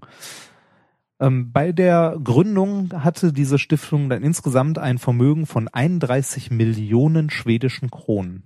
Ja. Das ähm, ist eine Menge Kohle und äh, daraus äh, ist erstaunlicherweise noch mehr geworden. Also jetzt nicht nur durch die Zinsen, sondern auch dadurch, dass sich die äh, Möglichkeiten, wie dieses Geld gehandhabt wird, geändert haben. Äh, die Regeln haben sich zwischendurch geändert. Ähm, früher war es halt so, dass du sagtest ja nur Zinserträge aus festverzinslichen Sachen. Mittlerweile ähm, sind die auch ein bisschen risikofreundlicher geworden. Ein Teil wird in festverzinslichen Sachen immer noch angelegt. Ein Teil sind Immobilien, ein bisschen spekuliert Hm. wird auch und so weiter und so weiter. Dadurch haben sie es allerdings geschafft, ähm, das Vermögen äh, anwachsen zu lassen. Also über die Zeit, jetzt Genau, so über die die Zeit. letzten 100 Jahre. Genau. Oh, das ist schön. Äh, Im Jahr 2006 ha- sind aus diesen 31 Millionen schwedischen Kronen insgesamt 3,6 Milliarden oh, geworden. das ist ja gar nicht mal so unerheblich. Nee, das ist ordentlich, ne? Kann man den Jungs mal Geld geben, um, um Ja. es anzulegen? Wenn du 100 Jahre warten willst. Oh mein Gott, ja. Äh, Das ist Das schon, heißt, die Zinserträge übertreffen jetzt mittlerweile bei Weitem das, was dann, also so ein Nobelpreis ist ja dotiert mit einer Million Euro, glaube ich. ah, da hängt aber noch mehr Geld dran, was rausgeht. ah, Ähm, okay. Ah ja, gu- gut, du musst die ganze Stiftung unterhalten. Ne? Genau, du musst die Stiftung unterhalten. Äh, selbst der einzelne Nobelpreisverleihung, äh, also irgendwo, ich weiß nicht, ob ich mir das aufgeschrieben hatte, zur Not schlage ich das gleich nochmal schnell nach. Das ist erstaunlich. Die Preisgelder sind nur ein Bruchteil von dem, was jedes Jahr drauf geht. Ähm, die richten ja auch noch so ein Bankett aus, die ganzen. Das äh, Bankett ist für tausend geladene Gäste. Ein Ja. Bankett für tausend Leute, die gleichzeitig oder mehr oder weniger gleichzeitig ihr Essen bekommen müssen. Allein 100 Bedienstete rennen da rum, um das Essen auszugeben. Das ist äh, erstaunlich. Das ne? muss ich ganz Also- ehrlich sagen, würde ich gerne mal sehen. Ach, ich habe hier gerade übrigens, wie das Geld jetzt angelegt ist. 50% Aktien, 20% verzinste Wertpapiere und 30% Investitions, also andere Investitionsformen, zum Beispiel Immobilien, Hedgefonds und so weiter. Also ähm, Ja gut, schon, die haben ja guten Kontakt zu Wirtschaftswissenschaftlern, da werden, werden sie schon das Richtige machen. ja, das ist schon. Äh, ich meine, sie, sie haben es, sie haben es ja ordentlich äh, gemehrt, möchte man sagen. Äh, Beeindruckend, ehrlich Ähm, gesagt. Wir haben hier, also um einmal kurz auf die Kosten eines einzelnen Jahres zu kommen für den Nobelpreis, äh, das ist schon eine Menge. Äh, 2011 betrugen die Kosten circa 120 Millionen Kronen Der Kron ist in äh, dem einen Jahr. durch neun, äh, dann hast du äh, Euro. Also die, äh, um das einmal kurz im Vergleich zu haben, diese 3,6 Milliarden äh, Kronen, die es jetzt gibt, entsprechen, äh, oder die es 2006 gab, äh, entsprechen ungefähr 380 Millionen Euro. Ja. Wer hast du gesagt, was kostet die Veranstaltung im Jahr? Die Veranstaltung kostet im Jahr 120 Millionen Kronen. 120 Millionen. Ja, Durch 120 neun, sagen wir mal, durch zehn sind 12 Millionen Euro. Ähm, na gut, und Das raus, raushauen für die Preise hauen sie 50 davon. 50 Prozent oder was? Nee, 50 Ja, etwa Millionen. die Hälfte. Ne? Ja, ein bisschen weniger als die bisschen, Hälfte. Ja. Und äh, da gehen 50 Millionen für die Preise drauf und ähm, das weitere äh, geht für ähm, die Institutionen, die an dieser ganzen Vergabe beteiligt sind. Da, äh, also wie die Stiftungen und so weiter. Ähm, die Veranstaltungen während der Nobelwoche in Stockholm, also diese ganzen Vorträge und so weiter, die es gibt, die Symposien und äh, jetzt kommt unser Lieblingspunkt. Was glaubst du, wie viel Millionen frisst die Verwaltung? Na? Äh, ich denke, die ist schlank. Ja, die ist ganz schlank. Schlanke 22,4 Millionen frisst die Verwaltung alleine. Äh, liebe, da, da ich äh, äh, meine Hoffnung auf den Nobelpreis fast zu Grabe getragen habe, spätestens nach dem Intro heute, Ja. liebe ähm, Freunde in Stockholm, falls ihr jemand, ich, ich mache euch die ganze Verwaltung für weniger Geld, ja. meldet euch. Ja. Also äh, da, da wird wirklich mit riesigen Summen gehandelt. Ja. Ne? Also das ist schon erstaunlich. Diese, äh, diese ganze riesige Organisation ähm, wird geleitet von sechs Direktoren, Mhm. die diese Stiftung leiten. Ähm, die äh, Statuten, nach denen diese Stiftung heute organisiert ist, immer noch, sind immer noch die Statuten von der Gründung von 1900. Also äh, 1900 und ein paar zerquetschte. Also um 1900. Ähm, und äh, die wurde, die Gründen, also die Gründung der Stiftung an sich wurde damals, äh, obwohl der obwohl es dem König nicht gefiel, durch ein Dekret des Königs festgelegt. Ja, ich glaube, das lässt er sich nicht nehmen, oder? Da nochmal zu sagen, wie die Spielregeln sind. Ja, das, also er hat es auf jeden Fall dann festgelegt und dann war es so. Und das Erstaunliche ist jetzt, man könnte ja sagen, okay, alles demokratisch und so, heute, heute vielleicht, ne? Aber nein, äh, die Veränderung dieser äh, Regeln äh, kann, also die Regeln können geändert werden, auf die Regeln kommen wir nachher auch nochmal ein bisschen zu sprechen. Äh, allerdings nur auf Antrag äh, des Preisvergabekomitees oder des Vorstandes. Mhm. Einer von beiden kann halt einen Antrag stellen, da kann man drüber nachdenken, eventuell die Regeln ein bisschen zu ändern. Aber haben sie bis jetzt noch nicht gemacht, die sind immer noch so, wie sie am Anfang waren. Ähm, Ja, ja. also ein paar von den Regeln, um die mal anzureißen, ähm, die sind auch im Testament sind die Regeln überhaupt nicht erklärt, beziehungsweise überhaupt nicht eindeutig. Äh, da ist das Testament sehr schwammig und deshalb hat sich die Stiftung irgendwann hingesetzt und diese Regeln relativ willkürlich aufgestellt. Und äh, so ein paar Regeln, die ja zum Beispiel drinstehen, ist äh, Geheimhaltungspflicht für die Nominierten und so äh, für 50 Jahre. Du kannst also jetzt nachgucken, wer vor 50 Jahren nominiert war. Ähm, Aber man weiß doch, wer nominiert ist, oder? Ich dachte, ähm, man weiß jetzt nicht, wer noch nominiert war neben den, äh, neben den Preisträgern. Nein. Du, also äh, die Nominierung und alles, das ist durchgehend geheim. Ich dachte bei der, beim Friedensnobelpreis gelesen zu haben, dass ähm, Also zumindest habe ich es äh, für später beim äh, Literaturnobelpreis, da gibt's nämlich noch Besonderheiten. Äh, und da äh, kann man jetzt nachgucken, wer vor 50 Jahren noch so nominiert war. Also äh, die haben auf jeden Fall eine, ich meine, ja, okay. Ja. eine Geheimhaltungspflicht für 50 Jahre, ähm, Beschränkungen auf drei Preisträger je Kategorie ähm, und äh, das Verbot der Vergabe an Verstorbene. Ja, da wollte ich gleich auch noch äh, im, im, im Bereich Nominierung und Auswahl zukommen. Ja, Mhm. da, da, da spielt das auch nochmal eine Rolle, ja. Also das ist grob, also diese Stiftung, die es heute gibt, die äh, wurde vor langer, langer Zeit gegründet. Ist, ähm, es ist ja auch so ein, wenn man sich das mal im Fernsehen anguckt, diese Verleih, also nicht die Verleihung, sondern die Benennung, äh, das ist alles sehr, äh, ja, weihnachtlich ist das falsche Wort, aber Festlich. genau, sehr, sehr festlich. Ähm, und äh, das ist, äh, glaube ich, der langen Tradition geschuldet. Ähm, die, ja, dann hatte ich noch mehr. Was war denn mein? Nobelstiftung und Preisauswahl. Ach so, wolltest du. Ich weiß nicht, ob das schon. nee, Preisumfang, oder? weiß ich nicht. Hatte ich noch. Ja. Preisumfang. Ähm, das Preisgeld. Äh, wie du schon richtig sagtest, äh, setzt sich das aus den äh, Zinserträgen zusammen, die zu fünf gleichen Teilen aufgeteilt werden. Im letzten Jahr waren das circa, also insgesamt, äh, nee, Quatsch, nicht insgesamt. Letztes Jahr waren das 1,13 Millionen Euro pro Preis. Also okay. Also pro, ne? Also äh, 1,1, also knapp. ah, Okay, ja. ja, 1, also man kann grob sagen, der Nobelpreis ist eine Million Euro. Also mit einer Million Äh, Euro. teilt sich das eigentlich, also wenn jetzt drei das Ding gewinnen, dann, dann wird das aufgeteilt? Ja, wird es, aber wie? Das ist eine sehr schöne Frage. Echt? Ja, ich hätte jetzt mal gedacht, zu drei gleichen Teilen wäre doch eigentlich fair. Ja, das kann, muss aber nicht. Ach nee. Nee. Echt, du kannst gewichten? Ja, Also was, so ein Ehren-Nobelpreis. Ist sogar- ist Null so- Euro oder? ist sogar schon häufig passiert. Oh. Äh, und zwar können ja immer maximal zwei Entdeckungen ausgezeichnet werden in einem Fachgebiet oder zwei, äh, Mhm. zwei Sachen, die zusammengehören irgendwie. Äh, passiert aber auch äh, seltener. Meist wird eine Sache ausgezeichnet, die aber mit mehreren, also gerade jetzt immer von mehreren Leuten entdeckt wurde. Ja. Und äh, das Nobelpreiskomitee hat durchaus die äh, Wahl zu gewichten und zu sagen, äh, wenn drei Leute sind, ähm, kriegt jeder den gleichen Teil. Die können aber auch sagen, zwei Drittel gehen an Person A und ein Drittel teilt sich Person B und C. das können die machen, ja. Okay, also ich auch hier wieder der der der Ruf in Richtung Stockholm. Ich nehme auch ein Sechstel. Also äh, ich bin da Ja. sehr bescheiden. Ja, ja wie, äh, wie du schon sagtest, ähm, neben diesen Preisen, diesen fünf gleichen Teilen, gibt's halt noch den Wirtschaftsnobelpreis, der vom Umfang her äh, immer genau gleich Hm. den anderen Ja. ist. Also der wird immer angepasst von der Bank. neben dem schnöden Mammon, also dem Geld, abgesehen davon, das Geld äh, ist, glaube ich, für den Preisträger auch egal. Wenn du einmal einen Nobelpreis äh, gehalten hast, kannst du dich mit äh, Vorträge halten äh, bis Ja. zum Lebensende Ja. durchschlagen. Wobei das Lebensende meist ja auch nicht mehr so lange hin ist. Häufig zumindest. Häufig. Nicht immer, aber häufig. Ähm, natürlich gibt's noch eine Anerkennung neben dem schnöden Mammon und zwar gibt's Medaillen. Ja, schön. Ja. Jeder Preisträger bekommt eine Medaille, sie wiegt 175 Gramm und äh, ist aus 18-karätigem Gold. Wurde die nie geändert so vom Design? Bis 1980 waren es 23-karätiges Gold.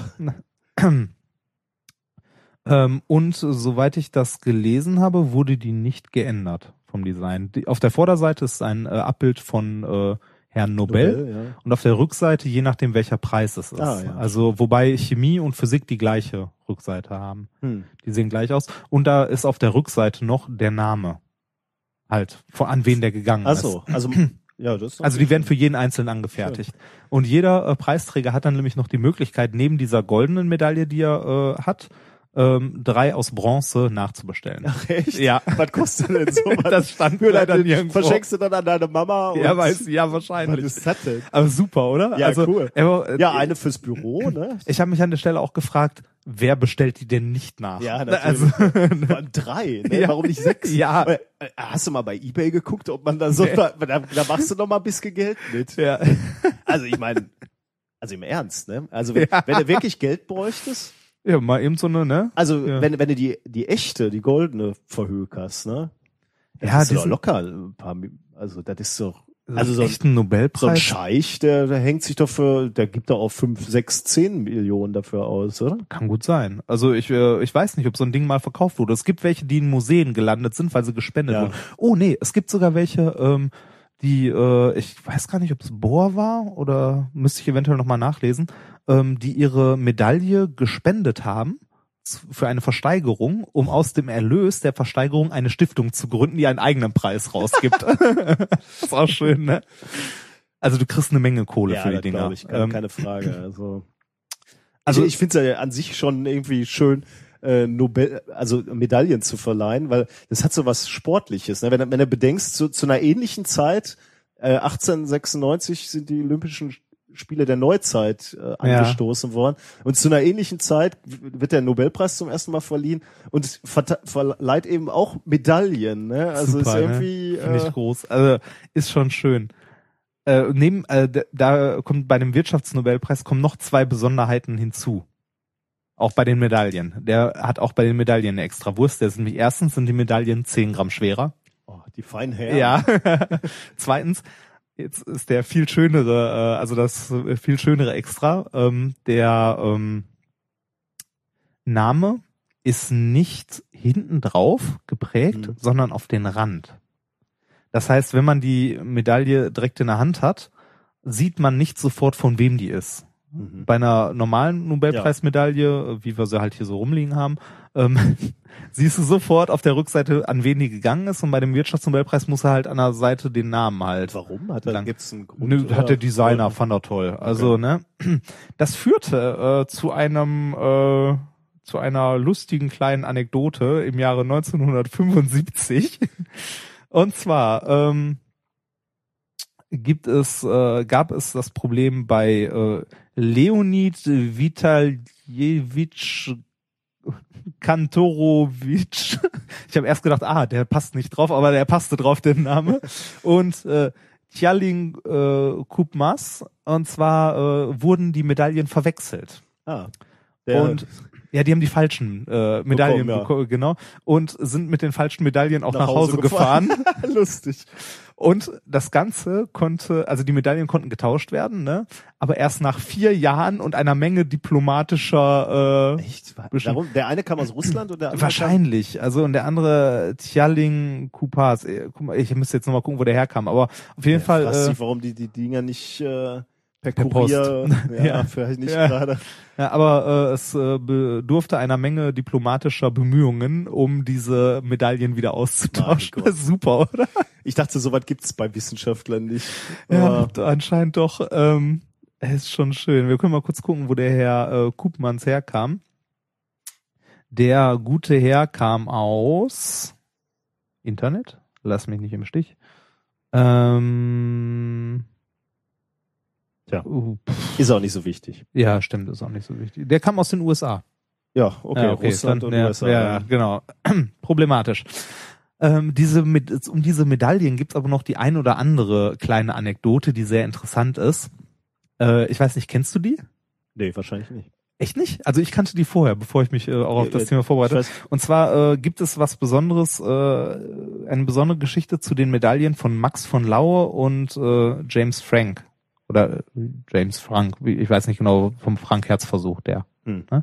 Ähm, und zwar äh, die Medaillen der beiden, die Nobelpreismedaillen, äh, waren in der Obhut von Herrn Bohr, ähm, Nazi-Deutschland. oh, Problematik, genau. Und deshalb hat Herr Bohr darauf aufgepasst.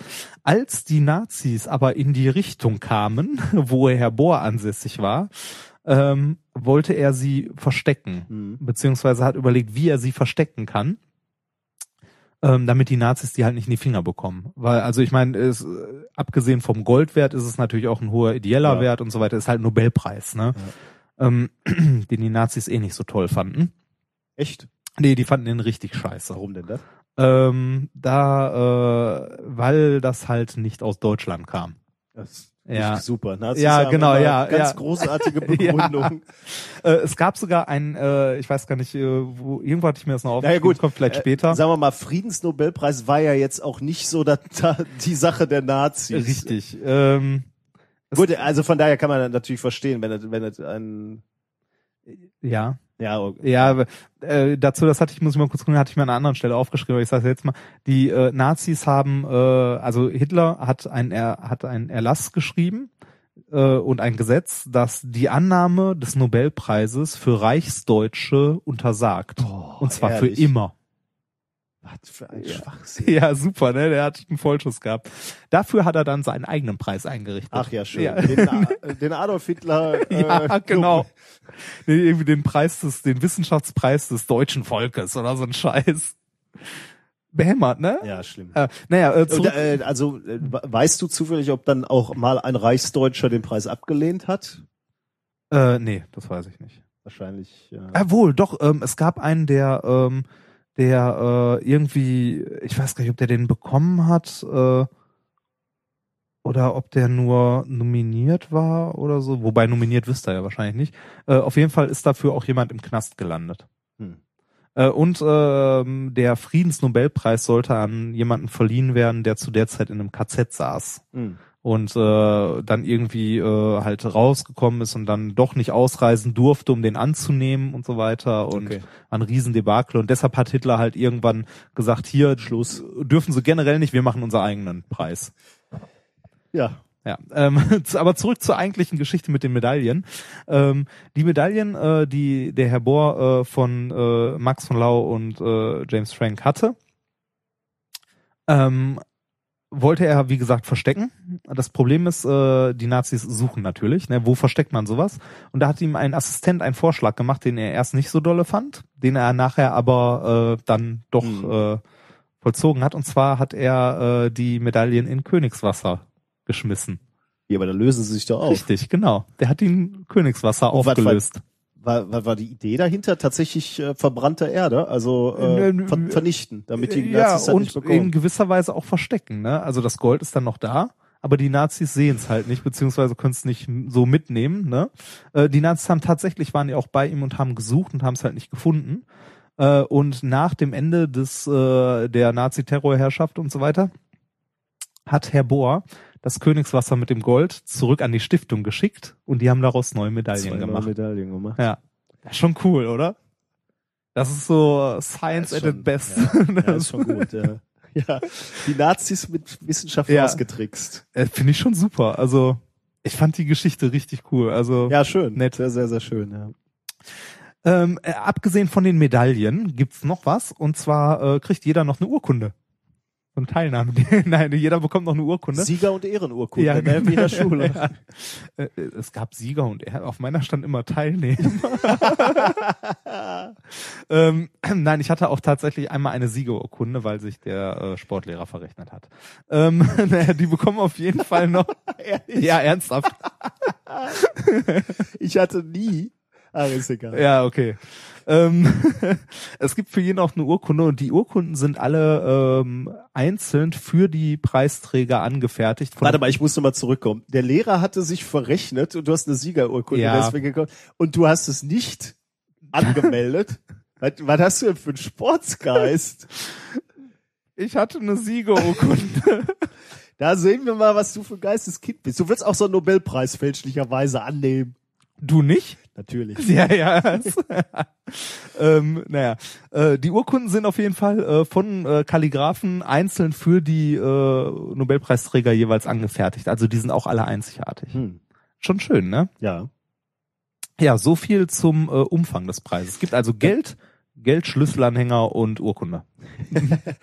Dann, dann stellt sich natürlich die Frage, wie kommen wir jetzt da dran? Ähm, klingt ja alles, alles Ja. ganz, äh, ganz schön. Wie können wir nominiert werden und, und wie wird die Auswahl getroffen? Ähm, man muss nominiert werden, das ist schon mal Grundvoraussetzung. Allerdings darf nicht jeder nominieren. Also es gibt ein Nominierungsrecht und das gebührt nicht jedem. Also du kannst jetzt leider nicht No. morgen in Stockholm anrufen und sagen, hier, mein Chef, Darf man sich selbst nominieren? auch nicht. Ne. Ah. Ähm, du, also erstmal, das hast du gerade schon mal kurz angerissen, es können nur lebende Personen nominiert werden. War das schon mal problematisch? Bis 1974 ähm, Entschuldige. Ich Jetzt- verhungere. Jetzt zieht er sich hier Nougat rein. Ich Gra- Gerade hat er zwischen, zwischen der ersten und der zweiten Sendung, die wir heute aufgenommen haben, hat er sich den dicken Nougat reingepfiffen. Na, das ist Und immer sagt noch der dann, gleiche. Also irgendwie kratzt mir hier sowas im Hals. Es gibt eine Sprecherregel. Jetzt ne? habe ich ja Wasser hier. eine Sprecherregel. Keine Milch und kein Nougat? Niemals Schokolade, bevor du irgendwo äh, redest. Oder, Ach, funktioniert doch super. Oder, Hm, guck mal gleich Außerdem mal. ist das Nougat und keine Schokolade. Ähm, äh, weil, weil, wo war ich stehen geblieben? Also bis 1964 war- äh, 74 war es möglich, eine Person mit dem Nobelpreis auszuzeichnen, die nach dem Stichtag der Nominierung, und der liegt Ende Januar, Ah. ver verstarb. Ähm, Ah, okay. Mahatma Gandhi ähm, wurde 1948 vor dem Stichdatum erschossen Ja. ähm, und deswegen konnte er den Preis nicht erhalten. Ähm, ja, äh, es gab Aber das heißt, wenn er danach erschossen worden wäre, also wenn er erst nominiert und Ja, dann erschossen worden wäre, dann hätte er gewesen, den bekommen. Ja. Ah. Ähm, also in diesem Jahr, das, das war dann problematisch, 1948 eben, er wurde vor dem Stichtag erschossen, hat den Preis nicht oder konnte ihn nach den Statuten und den Regeln nicht, nicht mehr ähm, bekommen. Es gab in dem Jahr aber auch äh, keine Nachfolgeorganisation oder keinen Nachfolgemensch, der ausgezeichnet werden äh, äh, hätte können. Also es gab keinen geeigneten Kandidat. Und deswegen wurde 1948 der Friedensnobelpreis letztlich nicht vergeben, weil es, und das ist jetzt ein Zitat der, äh, der Kommission, keinen geeigneten, lebenden Kandidaten gibt. da wurde eben ein, ein Jahr ähm, ausgesetzt. Und Das beim Friedensnobelpreis? Ja. Die sind doch sonst nicht so wählerisch. Ja, 1948 war nicht so die Zeit der, des großen Friedens wahrscheinlich. Hm. Hm. Oder vielleicht waren die Kriterien dann noch äh, etwas strenger. Ah. Ähm, 1974 wurden die Statuten dann äh, etwas geändert. Ähm, eine Person durfte nur noch dann posthum geehrt werden, wenn sie zwischen Bekanntgabe ähm, äh, zwischen Bekanntgabe, also irgendwann im Oktober und der Verleihung am 10. Dezember stirbt. Also dann, dann wird, äh, dann wirst du auch noch ausgezeichnet. Mhm. Äh, weil dann so schnell findest du dann ja eh keinen Ersatz ja, mehr. Außerdem ist es ja dann auch schon bekannt gegeben. Das wäre auch ein bisschen merkwürdig, wenn man das ähm, äh, dann nochmal ähm, äh, ändern müsste. Ähm, ja, ich weiß nicht, dann, dann gibt's äh, Recht der Nominierung äh, hängt ein bisschen oder hängt stark von der Preiskategorie ab, äh, sind unterschiedliche ähm, ähm, Personen. Grundsätzlich früher, frühere Preisträger übrigens in der jeweiligen Also die Kategorie. dürfen immer Ja, nominieren. also okay. ein Physiker, der schon mal einen Nobelpreis bekommen hat, darf immer auch nominieren jemanden. Aber nicht sich selbst. Ja, der hat ja schon einen. Ich weiß gar nicht, darf man zweimal kriegen? Ja. Kommst du, äh, stimmt, ich, äh, Gibt es. Gibt es Es sogar, gibt, ne? äh, es gibt zwei Leute, die äh, sogar den Nobelpreis zweimal in der gleichen Kategorie bekommen haben. Es gibt jemanden, der hat zweimal den Nobelpreis in Physik bekommen. Das So- ist schon hart, ne? Sollte oder? ich wissen, wer, ne? Wer ist das? Äh, Weißt ich wusste ich auch nicht. Okay. Ähm, ich glaube Bardeen war das. Wer? Bardeen. Bardeen. Okay. Äh, warte mal, mehrfach, ja, John Bardeen. okay. Zweimal bekommen. Gut, und ansonsten in den jeweiligen Kategorien sehr unterschiedliche äh, Personen, ähm, also Professoren, Mitglieder von diversen Akademien, schwedische Akademie. Ich glaube, da gehen wir nicht so ins, äh, ins, ähm, ins Detail, das ist nicht so spannend. Aber du hast noch ein bisschen was zu Preisträgern recherchiert. Äh, ja, oder? und zwar ähm, die Preisträger an sich. Also erstmal kann man ja sagen, der Preis in der einzelnen Kategorie darf auf maximal zwei Leistungen verteilt werden, aber nicht mehr als drei Personen. Ja. Also man gibt zum Beispiel, man dürfte sagen, äh, dieses Jahr geht der Nobelpreis in Physik an Herrn Wörl für künstliche Diamanten und an Herrn Remford für Kaffee kochen. daneben stehen. Also ne, äh, für zwei herausragende Leistungen. Das ist in gewisser Weise natürlich eine konsequent sich gegen ein, einen Trend in der Wissenschaft gestellt. Bei Papern sieht man ja diese, diese Monster-Paper, wo äh, 100 Autoren draufstehen, Ja. weil natürlich zugegebenerweise, und da kommen wir im späteren Verlauf dieser Sendung ja nochmal drauf, bei der Entdeckung des Higgs-Teilchens Ja. ähm, natürlich ähm, da hat sich was geändert. Ein Haufen Leute, in, in den äh, letzten Jahren. äh, dran beteiligt Ja. sind.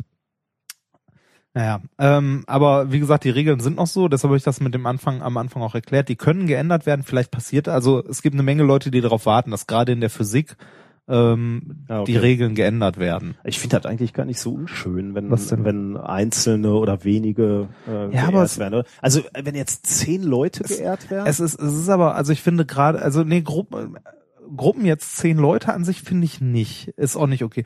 Aber zum Beispiel ist es beim Friedensnobelpreis so, dass Organisationen den erhalten können. ja, das stimmt. Und das wenn- gar keine Personen mehr. Genau, das ist ja. gar keine Person, also zwingendermaßen. Zum Beispiel die EU im letzten Jahr, glaube ich, ne? ja, ja, Das ich ist glaub, ja da auch, war also sowas, das ist ja, was ist denn die EU? Also, Ja, äh, wer, wer kriegt denn, ich? Hab wir, ich jetzt? Wir sind, äh, wir sind Papst und Nobelpreis. Nee, wir waren Papst und sind äh, Friedensnobelpreisträger. Ja, ist schon ein bisschen komisch so. Ja, ne? das ja, weiß ich auch nicht. Aber ich finde, in der Physik wird es teilweise Sinn machen, wenn zum Beispiel jetzt, äh, also anstatt Higgs einfach nur, ne, hätte man sagen können, hier Higgs und CERN. Äh, über, da müssen wir sowieso gleich drüber sprechen, weil das ist ja gerade die Frage Theoretiker oder äh, Ja, Instrumentator. ja, ne? das- Da wird sowieso, da müssen wir gleich nochmal äh, Ja, ja, genau, etwas das- länger drüber diskutieren. Das ist dann auch nochmal Ja. problematisch. Ja, ich, also, ich, ich habe irgendwie, vielleicht bin ich da auch zu idealistisch, ich habe irgendwie so das Gefühl, man muss doch irgendwie so eine Entdeckung noch so weit zurückdrehen können, bis zu dem Moment, wo einer mal aufgestanden ist und gesagt hat, da müsste es sowas geben. Also Higgs zum Beispiel. Ne? Der dann halt gesagt hat, okay, das ist jetzt entdeckt worden, aber aber der, selbst da ist es auch problematisch. Also das ist auch, äh, da komme ich nachher noch zu, Ja, wenn ich okay, da ein bisschen ja. was näher zu erzähle. Äh, also es ist immer nicht so einfach. So, ja, so ein genau, Konzept. das, ja, das halt, also ja gut, auch er steht natürlich auf den Schultern von jemand anders. Ja, oder? ja, nicht nur, und häufig passieren Sachen ja auch zeitgleich oder in Zusammenarbeit und so, und Mhm. das ist schon problematisch, also, Da ist wahrscheinlich unglaublich viel Politik auch. Ne? Ja, Wenn so ein Preisträger ja. bekannt gegeben wird, dann, dann Da kommen wir auch stehen, noch stehen zu. die anderen 100 auf und sagen, das habe ich auch. Äh, kommt ja auch erstmal drauf an, wer vorgeschlagen wurde, ne? Ja. Und da gibt's auch, äh, hier und da, äh, Probleme, sagen wir mal. Äh, aber zurück zu den Preisträgern. Ähm, die Preise an sich, also äh, werden ja, wie du schon sagtest, in verschiedenen Kategorien verliehen und manchmal auch nicht, wenn halt, halt kein geeigneter äh, Kandidat da ist. Äh, mal an mehr Personen, mal an weniger Personen. Und dazu gibt es, wie sollte es auch anders sein, eine Statistik. Im Durchschnitt, also am häufigsten, äh, also höchster Personenschnitt mit 1,96 Personen. warte mal, lass mich mal überlegen, ich rate mal. Ähm, ist ähm, Medizin. Richtig. Echt? Ja. Die Medizin. Äh, aber direkt gefolgt mit 1,83 Physik. Personen im Schnitt von der Physik. Dann kommt die Chemie mit 1,5, dann der Frieden und mit 1,04 Äh, erstaunlich wäre 0, ja, ja, nein, 1,04 Literatur. ah. Ja gut, da kann man sich vorstellen. ne? Die meisten Bücher werden von einer Person geschrieben. Genau, das, äh, genau, das ist halt der Punkt. Ne? Ja. Und gerade in den Naturwissenschaften geht halt immer mehr der Trend dazu, dass es mehrere Leute sind oder Mhm. mehrere Teilentdeckungen. Ja. Ähm, der Wirtschaftsnobelpreis mal außen vor, da sind es 1,5, aber der wird ja auch noch nicht so lange, äh, so lange, äh, nee, Ja. Quatsch, das war allgemein, äh, 1,64, aber der wurde bis jetzt auch erst 45 Mal verliehen, im Gegensatz zu 100 Mal bei den anderen. Ähm, so viel zum Personenschnitt. Äh, dann gibt es, wie gesagt, äh, Mehrfachpreisträger. Das ist natürlich schon Da wird's interessant, ne? Ähm, erstaunlicherweise ist eine Frau dabei. Marie Curie. Richtig. Ja. Wobei der Frauenanteil an sich sonst beim Nobelpreis sowohl Frieden, Literatur als auch alles andere relativ niedrig ist. Ja, da ist doch wieder, da in den Gremien sitzen doch nur Männer wahrscheinlich. Ja, man sieht aber auch, dass sich das langsam auch ändert. Also ähm, sch- Weißt du, wie weit die Preise zeitlich auseinanderlagen von Marie Curie beispielsweise oder von diesem anderen Typen, den du genannt hast? äh, die, die sie bekommen haben. ja. Ja, Marie Curie 1903 für Physik Mhm. und 1911 für Chemie. Wobei der für Physik, da habe ich auch noch ne was gelesen, ähm, dass sie den bekommen hat, äh, verdankt sie zum Teil ihren Ma äh, ihr Mann, der den ja auch mitbekommen hat. Äh, der, der nämlich, äh, weil da war das mit der Emanzipation noch gar nicht so weit, der dann nämlich dem Komitee zurückgeschrieben hat, äh, hier die Frau oder meine Frau hat da auch äh, massiv viel zu beigetragen. da ist die wurde so nachgeschoben dann oder? Ja, so ein bisschen schon. Äh, Natürlich hat sie ihn genauso verdient. Natürlich, ne? ja, keine, keine Frage. Frage, Äh, Sie hat ja dann noch mal einen bekommen, äh, 1911 für Chemie. wollten sie es wieder gut machen. Ja. Äh, dann äh, ähm, auch zwei Preise bekommen hat. Äh, ich glaube, er heißt sogar. Ich, ich habe es mir nicht aufgeschrieben, aber ist es nicht Sir Linus Cor, äh, Karl Pauling? Also Pauling? Mhm. Okay. Aber auf jeden Fall Pauling. Äh, hatten 1954 für Chemie bekommen und 1962 für den Frieden. Ach, Ja, ist auch mal, ne? So Naturwissenschaft und Frieden. Ja. Ähm, dann kommen wir zu John Bardeen. 56 und 72 jeweils für Physik. Und äh, Frederik Sanger oder Frederick Sanger, keine Ahnung, wo der herkommt, 58 und 80 jeweils für Chemie. Hammer, ja. Das ist schon, ne, da setzt du nochmal einen drauf. Ja, äh, normalerweise, so wie du gerade schon gesagt hast, Nobelpreis gekriegt, jetzt nur noch schön durch die Welt tingeln, bezahlte Vorträge machen, äh, schön repräsentieren, aber ansonsten Ja, auch, auch generell so bei, bei den Nobelpreisen, beim, beim Vorschlag, beim Komitee, ja, der, ja, der hat doch schon einen. Ja, ja, ja. Da- Dagegen musst du dich noch, Ja. du musst so brillant sein, dazu zu sagen, ja gut, aber er ist der Beste im Moment. Ja, Ja, Hammer. Äh, ja, schon erstaunlich. Äh, Nochmal zu, äh, zum Geschlecht der Nobelpreisträger. Äh, es wurden insgesamt 802 Nobelpreise verliehen. Davon gingen 44 an Frauen Ja. und 25 an Organisationen. Prozent ungefähr. Ja, ist nicht viel, aber ändert sich ja langsam. Äh, also wird. Wird Ist besser. das, ist das so? Also ja, ja, ja, ist okay. so, ist so, wird, wird besser. Ähm, erstaunlich ist auch, äh, okay, er wurde erst 45 Mal verliehen, aber es gab erst einmal einen äh, Nobelpreis in, also einen Wirtschaftsnobelpreis für eine Frau. Hm. Das ist schon, äh, also Ja, da ist der Schnitt niedrig. Ja, die sind am konservativsten, das Ja. ist uns doch klar. Naja. Zum Alter der Preisträger. Wir haben ja gerade schon gesagt, mit dem Tod ist ein Problem, ne? Ähm, der älteste äh, Nobelpreisträger, der, ähm, ich weiß nicht, ob er noch lebt, lebt er noch? Äh, naja, egal. Ähm, oder zumindest äh, ältester zum Zeitpunkt der Vergabe, also als er ihn bekommen hat, äh, war der Wirtschaftswissenschaftler Leonid Horowitz oder so. Ähm, der war zum Zeitpunkt der Vergabe im Jahr 2007 90 Jahre und 111 Tage alt. Da zittern die schon, ob er, ob er noch Ja, schafft zwischen ja. Bekanntgabe und Preisverleihung. Ah, ja, ja. Und äh, der jüngste, den wirst du kennen, es ist ein Physiker, äh, war der Physiker William Lawrence Breck, Hm. der Okay. mit der Reflexion in den Kristallen. Wie alt war der? Schätz mal, das ist deprimierend. Gut, damit ist ist schon- er jünger als ich. Schon, Ähm, ist schon hart. warte mal, was wäre denn so? Ja, weiß ich nicht, sagen wir mal Nobelpreis, ne?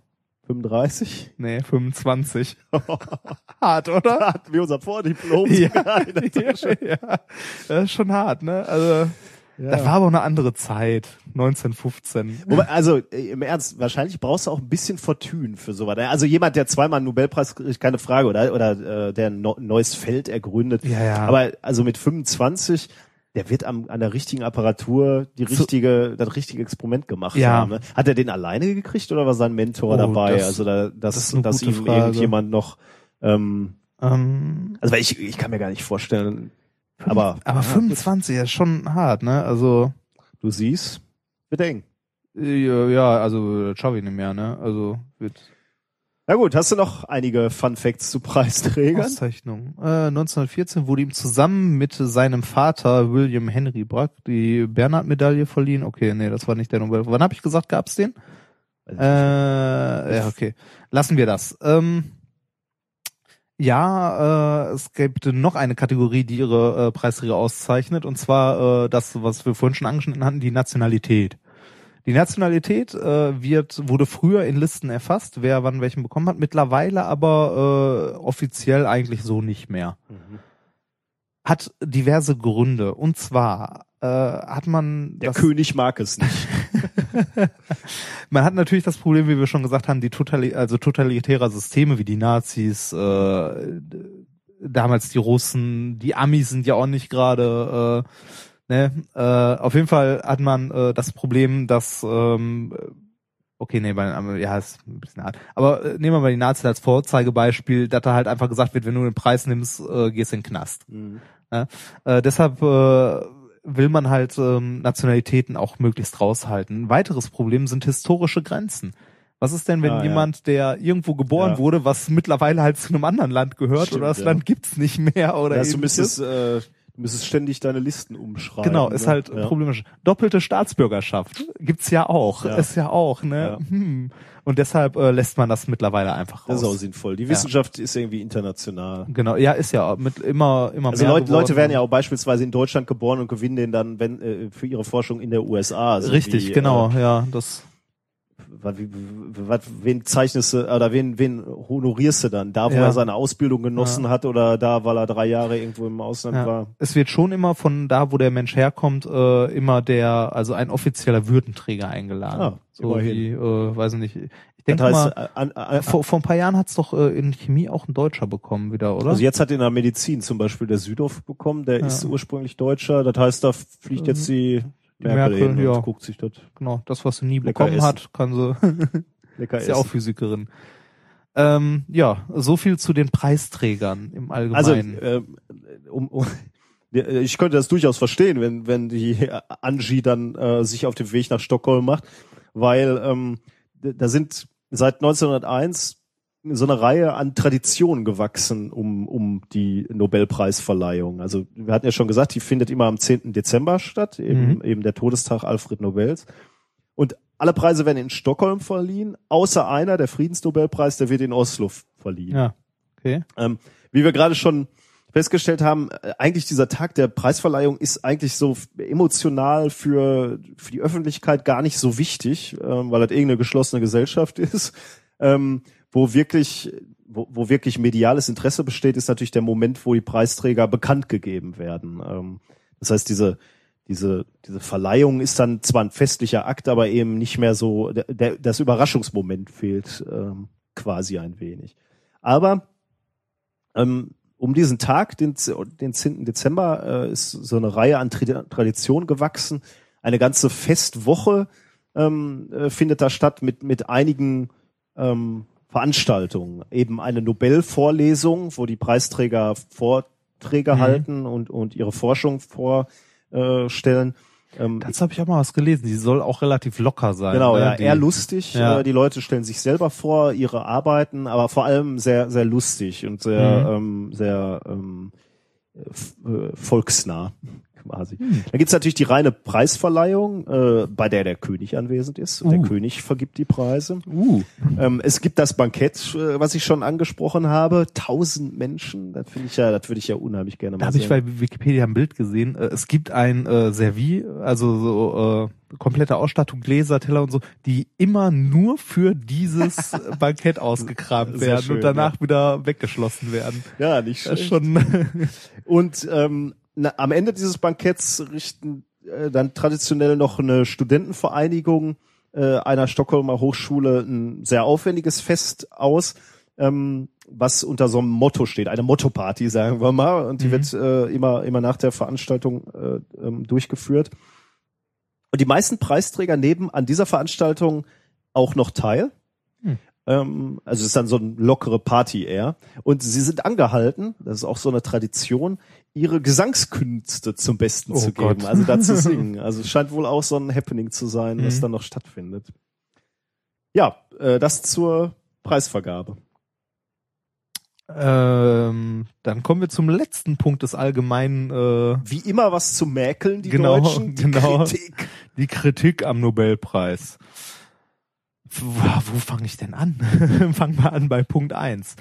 Ähm, es ist ein Problem ist ja, dass äh, ich meine, die versuchen immer jemanden zu nehmen bei sämtlichen Nobelpreisen, wo sie sich sicher sind, das ist eine Leistung, der hatte recht. Ne? Also wäre jetzt scheiße, wenn man einen Nobelpreis für die Entdeckung des Äthers verleiht und drei, fünf Jahre Ja. später feststellt, oh, den gibt's nicht. Also mit anderen Also- Worten, man ist immer eher so äh, etwas konservativ. Genau, Also, ja, man, man wartet man mal wartet ab. lieber, genau. ja. Und dann hast du Ähm, das Problem, dann stirbt der äh, Mensch, dann darfst du ihn auch nicht mehr verleihen. Richtig, also, genau. Ist schon hm, Gratwanderung. Das ist ja so ein bisschen bei Einstein gewesen. Ne? Bei Einstein haben sie sich eben nicht getraut, ihm für die Relativitätstheorie den Nobelpreis zu Ja. verleihen, weil sie Angst hatten, dass das vielleicht sich herausstellen könnte, dass das nicht nicht ganz richtig nicht ist. ganz ne? richtig ist. Und dann haben sie ihm, also so sagt man, ich weiß nicht, in, in einer äh, Konzessionsentscheidung den Nobelpreis für was anderes gegeben, eben den ähm, Foto, Genau, Licht, Licht, Licht, genau ja, Effekt.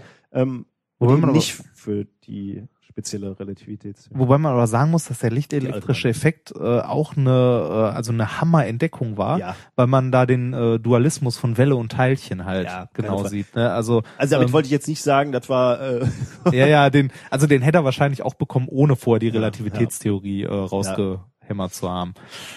Ähm, äh, trotzdem gibt's halt diese Kritik, äh, also es gibt Kritik, dass äh, das problematisch ist, ähm, bei vielen Sachen die Auswirkungen für die Zukunft äh, halt abzusehen. Mhm. Ob das wirklich jetzt so was Weltbewegendes ist. Ein richtig äh, problematischer Preis hierbei ist der, der immer sehr kurzfristig verliehen wird, wo die Leistungen nicht so lange zurückliegen, sondern eher kürzer sind, der Friedensnobelpreis.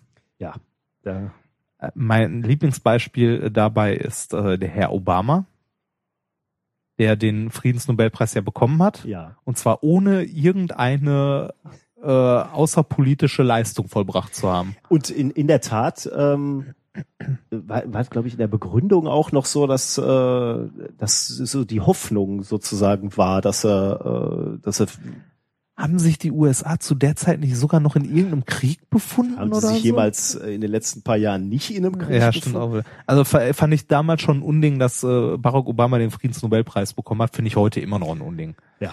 Äh, aber die haben sowas ähnliches schon mal gebracht. Ähm, und zwar hat Herr Kissinger Oh, den Friedensnobelpreis bekommen für die Beendigung des Vietnamkriegs. der war Außenminister. Nee, der, der war auch, äh, Jetzt sagst du, jetzt fragst du mich was. ich, ich dachte, der wäre, ja, wahrscheinlich ähm, Äh, der gute Herr Präs- Kissinger amerikanischer war, Präsident oder amerikanischer Nee, Außenminister. Präsident war der nicht, oder? Äh, Politikwissenschaftler und ehemaliger Politiker der Republikanischen Partei. Okay, lass, belassen wir. Also Ja. er, er hatte eins, er hatte alleinig den Vietnamkrieg beendet. Äh, ja, noch mit äh, dem Pendant auf der vietnamesischen Der hat den Preis Seite. auch bekommen. Genau, der hat den Preis auch bekommen. Die beiden haben halt den Friedensnobelpreis bekommen für die Beendigung des Vietnamkriegs. Dazu muss man sagen, die, haben, ihn auch angefangen. Genau. ja, genau. Ja, ist doch gut. Ja, das, Erst auf die Fresse hauen und dann ja, das ist halt äh, schwierig, ja. ja, problematisch, ne? Äh, ja, ja, äh, das, das ist halt zum Beispiel das massive Problem Ja. am Friedensnobelpreis. Ähm, halt entweder noch gar keine Leistung erbracht oder halt eine Leistung, die fragwürdig ist und so weiter. Ähm, dann hatten wir vorhin schon äh, der äh, wirtschaftswissenschaftliche Preis. Äh, da sehen manche Leute ein Problem mit, dass halt die Wirtschaftswissenschaften in den Rang einer Naturwissenschaft erhoben werden Ja. als Kritik angebracht. Ein großer Kritikpunkt, den wir auch gerade schon hatten, ist die Anzahl der Preisträger. Beispiel gerade jetzt äh, ähm, Higgs und äh, die Gruppe am Atlas oder CMS-Detektor ist halt problematisch. Äh, wer kriegt das jetzt, der Experimentator oder der Theoretiker? Ja. Selbst beim Theoretiker, wie entscheidet man, wer es jetzt wirklich war? Und ein weiteres Problem, ähm, das wir auch aus unserer Politik äh, gut kennen, ist Lobbyarbeit. Ja, Und zwar ähm, hast du ja schon gesagt, dass ähm, nur, also dass eine gewisse äh, Reihe an Leuten Nobelpreisträger vorschlagen für die Zukunft. Und ähm, was macht äh, die äh, Nobelstiftung? Sie ruft die Leute an und fragt nach, sag mal, wen schlägst du denn dieses Jahr vor? Und da gibt's jetzt äh, ein Phänomen, wenn die die Unis der Ivy League anrufen, das sind die ältesten Universitäten in den USA, ähm, alle an der Ostküste. mhm. Also da haben wir dann sowas wie äh, Harvard und Yale und bla bla. Ähm, wenn sie die anrufen, hören sie fast immer den gleichen Namen, wer vorgeschlagen wird. ach, Die haben es nämlich raus. Die einigen sich vorher Ah, schön, relativ ja. schnell auf ein bis zwei Kandidaten, die sie vorschlagen. Und egal, wo die Nobelstiftung dann in den USA anruft, an welcher Universität, hört sie immer die gleichen Namen. Was natürlich Städtetropfen hüllt den Stein. Der muss dann ja wirklich gut sein, wenn er immer erwähnt Äh, wird. nee, nicht nur das, sondern die Nobelstiftung kann gar nicht anders, als den zu nominieren, weil sie gar keine anderen Ah ja, Vorschläge bekommt. Ja, stimmt, genau, ja. sie muss den nominieren. Ja. Und damit ist er schon mal nominiert. Das ist schon Wa- Was hast du gesagt? Yale? Oder was? äh, die Ivy League ist Ivy das. League, äh, also, Ich okay. weiß nicht, wer zur Ivy ja, League. ist so interessant. Du hattest gerade schon irgendwas ge gesagt. Äh, ähm, ja, zur Ivy League gehört auf jeden Fall Harvard gehört dazu. da, äh, hat dieses Jahr zum Beispiel auch einen Preis bekommen, wie wir gleich es? noch hören werden. Ja. Also zur Ivy League gehören die Brown University, Columbia University, Cornell, äh, Dartmouth, Okay, brauchst jetzt nicht alle. äh, sind nicht viele. Äh, Harvard, Penn, University of Pennsylvania, Princeton und Yale. Yale hat auch bekommen. Ja. Kommen wir gleich nochmal drauf. Das ist schon erstaunlich, ja. ne? Also ich meine, allein diese Taktik, ne? Auf die Idee zu kommen, äh, sich vorher mal Ja. abzusprechen, wen man denn vorschlägt. Fand ich äh, faszinierend. Das sind so die größten Kritikpunkte am Nobelpreis. Ja, äh, dann haben wir eigentlich den Nobelpreis ausführlich vor äh, besprochen zu- quasi. Zumindest so das Gesamtding, ne? Das heißt, wir könnten eigentlich äh, zu den ähm, Nobelpreisträgern dieses Jahres kommen. Wir, äh, allerdings würde ich vorschlagen, wir machen noch kurz vorher ein Bierchen auf, oder? Oh ja. Oh. Ich bin nämlich langsam etwas. Ähm, Okay, dann rächt es sich jetzt natürlich, dass ich vorhin noch Nougat gegessen habe, weil das den Geschmack jetzt verfälscht. ja, aber was, womit hast du jetzt gerechnet? Wie lange sollen wir noch warten? Ich weiß nicht, ich habe ich hab das Bier vergessen. Tragisch. Ähm, das Biergeschenk hast du das vergessen? Biergeschenk. Das macht. Wittinger Pilsener. Seit 1429. Nach offener Ding. Privatbrauer, äh, Brauerei Wittingen. Mm, Sehr schön. Ähm, geöffnet mit dem historischen Ja. Lindenpilz. Ja, ist gut. Hier, komm. Alte Saufnase. So. Ja, weißt du, sonst will er nie das Bier haben, aber Aber wenn er, wenn er das will, dann will er es. so, Gut. Prost auf den Nobelpreis. auf den Nobelpreis. Prost. Skål. Oder nee, was, was sagen Ja, die ach. Schweden? Tag. Ja, Prost. Hm. Oh, ein herbes. Ja, aber ein herbes. Nett, nett, ja, es, es ist ja ein Pilsener, Ein ne? herb erfrischendes. Aber gut. Schmeckt mir gut. Mir auch. Super. Hm. Das wird mich, ähm, das wird mich beflügeln, ähm, jetzt weiter über die Nobelpreise zu sprechen. Wir kommen nämlich zum ersten Nobelpreis diesen Jahres. Wurde eigentlich auch als erster verliehen oder hast du die Reihenfolge wahllos in den Sendungsplan? Und die habe ich wahllos geschrieben. Ich weiß Hm. gar nicht, es gibt, gibt eine historisch gewachsene Reihenfolge, Echt? in der die äh, üblicherweise Ah, stimmt. bekannt ist, gegeben werden. Physik ist immer ein Tag nach Medizin. Das habe ich irgendwo gelesen. Ja, kann, kann gut sein, ja. Aber naja. Aber wir, wir fangen jetzt hier mit Chemie an. Ich, äh, das war relativ willkürlich. Ja. Ja. Ähm, der Nobelpreis wurde in diesem Jahr äh, verliehen, äh, der Nobelpreis für äh, Chemie, für die Entwicklung von multiskalen Modellen für komplexe chemische Systeme.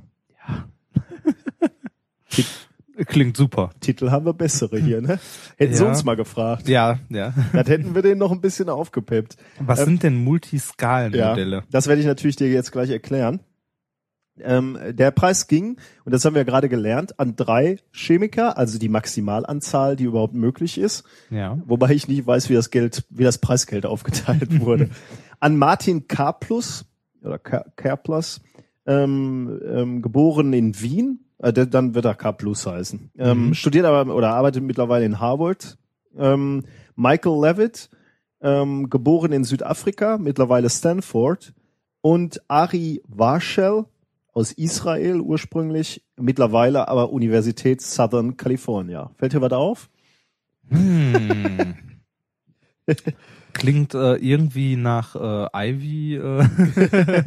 Ja, also, Ja. was mir natürlich äh, als erstes mal auffällt, ist, äh, drei Leute, die ursprünglich nicht in Amerika geboren sind, Ja. äh, arbeiten mittlerweile in Amerika und bekommen da den Nobelpreis. Brain Drain. Ja, aber ist schon Ja. ein Ding, ne? Ja, ja, also, das stimmt. ähm, im, äh, wie, in, in welchen Maßen ähm, die Wissenschaftler immer noch Die Frage ist, wann sind die darüber Ja, okay, gegangen? ja. Also haben die ihre Ausbildung in dem System gemacht oder? Kann ich in dir einem jetzt anderen? über die über die drei kann ich dir das nicht sagen. Äh, nachher bei der Medizin kann ich dir noch mal etwas. Ah, äh, da habe ich ja. Informationen zu, zumindest ein. Ähm, okay, worum geht's? Äh, der Titel gibt ja noch nicht so ganz viel Aufschluss. Es ist eine Frage, die die Jungs bearbeitet haben, die Chemiker schon immer interessiert hat. Die grundlegende Frage eigentlich äh, in der Chemie: Welche Verbindung gehen Atome gerne ein? Also welche welche äh, welche Verbindung kannst du erzeugen? Traditionell entschied bei dieser Frage das Experiment. Du kippst Ja. Sachen zusammen und guckst dir an, was passiert, rauskommt. ja. Ja. Ist natürlich ein bisschen problematisch, ähm, dieser, dieser Ansatz. Ah, Du brauchst erstmal die Chemikalien, die hast du ja nicht zwingend immer zur Verfügung. Ähm, und das kostet halt Geld. Ähm, ist zeitintensiv mitunter. Also du, du kannst halt nicht jetzt mal eben heute Nachmittag noch 100 Experimente machen. Ja. Du, du brauchst Studenten, du brauchst die Materialien. Das Manchmal auch nicht ungefährlich. wäre mein nächster Punkt gewesen. Bei manchen willst du vielleicht auch nicht gerade daneben stehen, wenn, wenn du die zusammengibst. Da, Genau. aber dafür gibt's ja die äh, hier die Bachelor- und Masterstudenten. Sowas würde ich nie. Ich habe in dem Zusammenhang muss ich mal wieder ein kleines, eine kleine Geschichte, die du schon kennst, aber die muss ich meinen, äh, muss ich den Zuhörern erzählen. Äh, du kennst die Geschichte. Ähm, ich habe mal äh, für eine gewisse Zeit in einer Firma gearbeitet. und da ging es Ja. darum, äh, Oberflächen sauber zu machen. Und eine Möglichkeit natürlich, Oberflächen sehr aggressiv, aber gründlich sauber zu machen, ist die Oberflächen oder die Objekte, die man reinigen möchte, in Chemie zu werfen. Da gibt's verschiedene also Säuren, sagen wir mal. Ja. Ähm, es gibt da unterschiedlich ähm, aggressive Säuren. Schlimm wird's immer bei denen, die die organischen Verbindungen reinigen, also die von organischen Verbindungen reinigen sollen. Also da, da ging es darum, äh, alles Metallische an der Oberfläche Ah, okay. zu, zu äh, loszuwerden. Und deswegen haben wir ähm, ja Königswasser angerührt. Also ähm, Ah. ich weiß nicht mehr, das ist halt Petersäure mit Salzsäure und dann noch in, in einem in einem passenden Mischungsverhältnis. Mischungsverhältnis. Ähm, das Zeug ist relativ aggressiv. Also wer das auf die Haut, äh, also wenn er das auf die Haut kriegst, ist zu spät. Äh, dann frisst sich das durch bis auf den Knochen. Hm. Ähm, das heißt, damit willst du eigentlich nicht hantieren. Und mein damaliger Chef hat deswegen gesagt, eigentlich müssten wir diese Gegenstände äh, mit Königswasser reinigen. Raten kann ich dir das natürlich nicht. Du weißt, was du zu tun hast. Ich gehe mal kurz raus. Und hat den Raum verlassen. Das war schon ähm, genau. Also Chemiker, Ch- Chemieexperimente sind vielleicht nicht ganz ungefährlich. Äh, So geht's mir übrigens auch immer, immer wenn ich bei unseren kooperierenden Chemikern mal durch die Labore gehe. Das ein Chemielabor sieht ja komplett anders aus als ein Physiklabor. Ähm, wobei ich mal das Gefühl habe, Laboreinrichtungen äh, werden immer für Chemielabore gemacht. Aber naja, ähm, immer wenn ich da durchgehe, äh, denke ich mir, okay, alles, was hier steht, ist giftig. alles könnte mich prinzipiell töten. Mich juckt's dann auch immer. Ja. Geht's da ähnlich? Ja. Also die Chemie ist für einen Physiker. Äh, Also ich meine, Chemiker haben ja zu Chemikalien so eine Beziehung wie der Physiker zum Strom, sagen wir mal, Ja. ne? Wo hier sagst, ja, sind 2 kV, pass ein bisschen auf, mach, tüdel mal ein bisschen, mach mal ein bisschen Styropor drum oder so. So geht der Chemiker natürlich mit diversen Säuren um, ne? Ja, ist nicht so schlimm, pack mal in die Ecke. genau, ja. Ja. Also ähm, Experimente äh, sind schön, aber kosten Mhm. halt Zeit und Geld. Ähm, deswegen ist man natürlich irgendwann, nachdem man die Möglichkeit hatte, ähm, dazu übergegangen, Experimente zu simulieren mit einem Hm. Computer. Ja. Äh, der Computer schafft eben diese Experimente, zumindest ähm, virtuell, äh, in deutlich kürzerer Zeit. Und ähm, genau mit dieser Begründung äh, hat einer, äh, ein ständiger Sekretär der Akademie auch die Preisvergabe an die drei begründet. Ähm, er hat nämlich gesagt, dieser Preis handelt davon, das Chemieexperiment ähm, in den Cyberspace zu bringen. Er hat nicht wirklich Cyberspace Hat er gesagt. gesagt. Oh Gott. Ja, aber Ja. komm, klingt doch schon besser als das, was ich gerade vorgelesen habe. Ja, oder? aber Cyberspace, oh, bitte. Hallo, das sind alte Männer. ja, Also was, was, das Problem, das was, ist Neuland oder wie? Oh. das Problem, Gott. was du äh, hast in der Chemie oder wenn, wenn sich neue Bindungen äh, zwischen zwischen Atomen oder oder Molekülen ausbilden, was du hast, sind, dass die äh, chemischen Reaktionen extrem schnell passieren. Um genau zu sein, ähm, äh, mit Lichtgeschwindigkeit. Die Elektronen springen nämlich äh, von einem Atom zum anderen und ähm, ähm, das irgendwie aufzulösen mit Messinstrumenten ist ein Ding der Unmöglichkeit. Also zumindest Ja. jetzt noch. Also ja, genau. natürlich, du, was du natürlich schon sehen kannst, ist äh, das Resultat. Ähm, wirklich zu sehen, wie Bindung, äh, wie Bindung sich umformen, ist zugegebenerweise möglich mittlerweile, Ja. aber extrem aufwendig und schwierig. Ja. Und im äh, großen Skala, aber wie chemische Reaktionen äh, ablaufen, da gibt's auch Bemühungen, das sichtbar, also messbar zu machen. Erwähnte zumindest ein Professor, den wir beide kennen. äh, unser Chef, ja, der, der sagt Ja. immer, ähm, Das ist die nächste die Revolution. Revolution, ja. Ja. Ähm, das wird möglich werden, Ja. aber wenn überhaupt dann natürlich äh, erstmal äh, ist es extrem aufwendig erstmal. Ja, ja, Deswegen richtig. ist es ähm, ist es komplex beziehungsweise unmöglich, eben eben solche solche Vorgänge, also wie wie bilden sich neue Bindungen, äh, wie lösen sie sich, ähm, das ist extrem schwierig. Rechnen kann man die natürlich schon. Das Problem ist allerdings, auch die Rechnungen ähm, sind extrem komplex und äh, dauern äh, verhältnismäßig lange. Wenn du jetzt so ein Computerprogramm programmierst oder, oder so einen Code äh, schreibst, der ähm, sowas beschreiben soll, also chemische Synthese, dann musste man sich, bisher mussten sich Wissenschaftler entscheiden, was, was interessiert dich bei diesem Vorgang? Interessiert mhm. dich, ähm, wie, wie du, also willst du sehen, wie sich neue Bindungen äh, also, ähm, bilden? Also interessieren dich die einzelnen Bindungen oder willst du nur die Resultate sehen quasi? Willst du, willst du die Spieler sehen?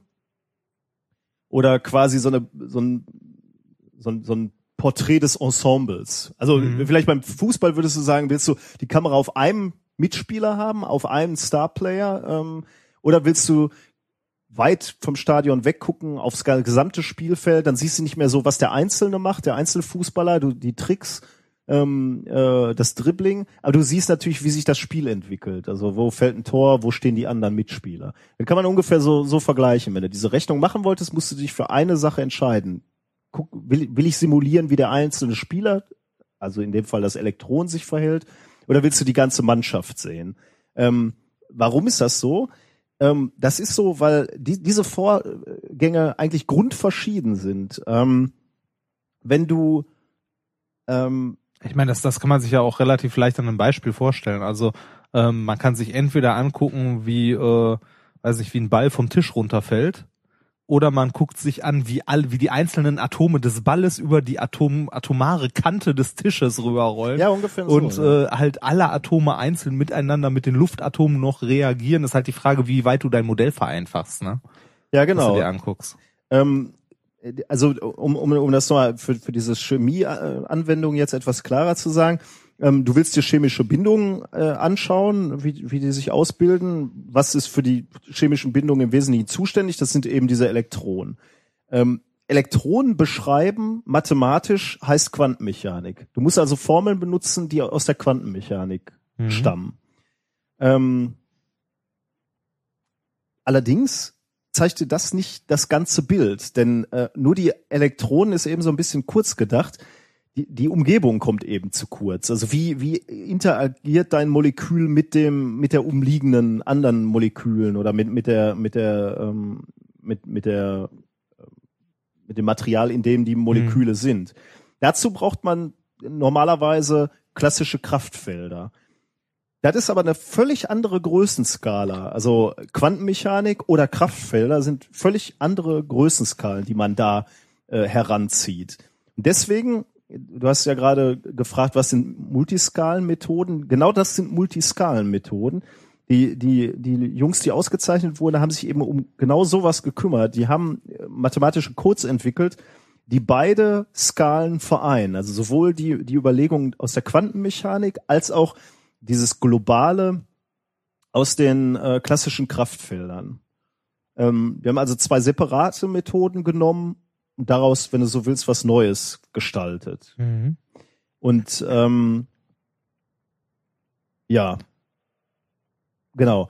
Ähm, die haben äh, kleine Frage, warum sind Kraftfelder was also äh, das äh, ist Newtonsche Mechanik eigentlich. Ja, Teil, aber wa wa warum gehen Kraftfelder über jetzt den Bereich der Quantenmechanik hinaus? Ich meine, wenn ich mir quantenmechanische Phänomene angucke, muss ich auch äh, in die Schrödinger Gleichung Potenziale reinschmeißen und das sind im Grunde ja auch nichts anderes als Kraftfelder. Beziehungsweise ja, die Ableitungen davon sind dann Kraftfelder. Also ich, ich denke, das also. ist das ist das Beispiel, was du gerade gesagt hast, ist, ist schon nicht schlecht. Also natürlich könntest du sagen, okay, du willst diesen Ball, der von diesem Tisch runterrollt, komplett quantenmechanisch mechanisch erfassen. Ja, ja, okay, dann wird's. Du, du weißt, was das bedeutet. Ja, dann wird scheiße. Also du, du kannst, wir haben in unserem, äh, in unserem Studium natürlich, äh, natürlich mal ein Wasserstoffatom komplett berechnet. Ja. Das kannst du machen, das kostet relativ viel Zeit.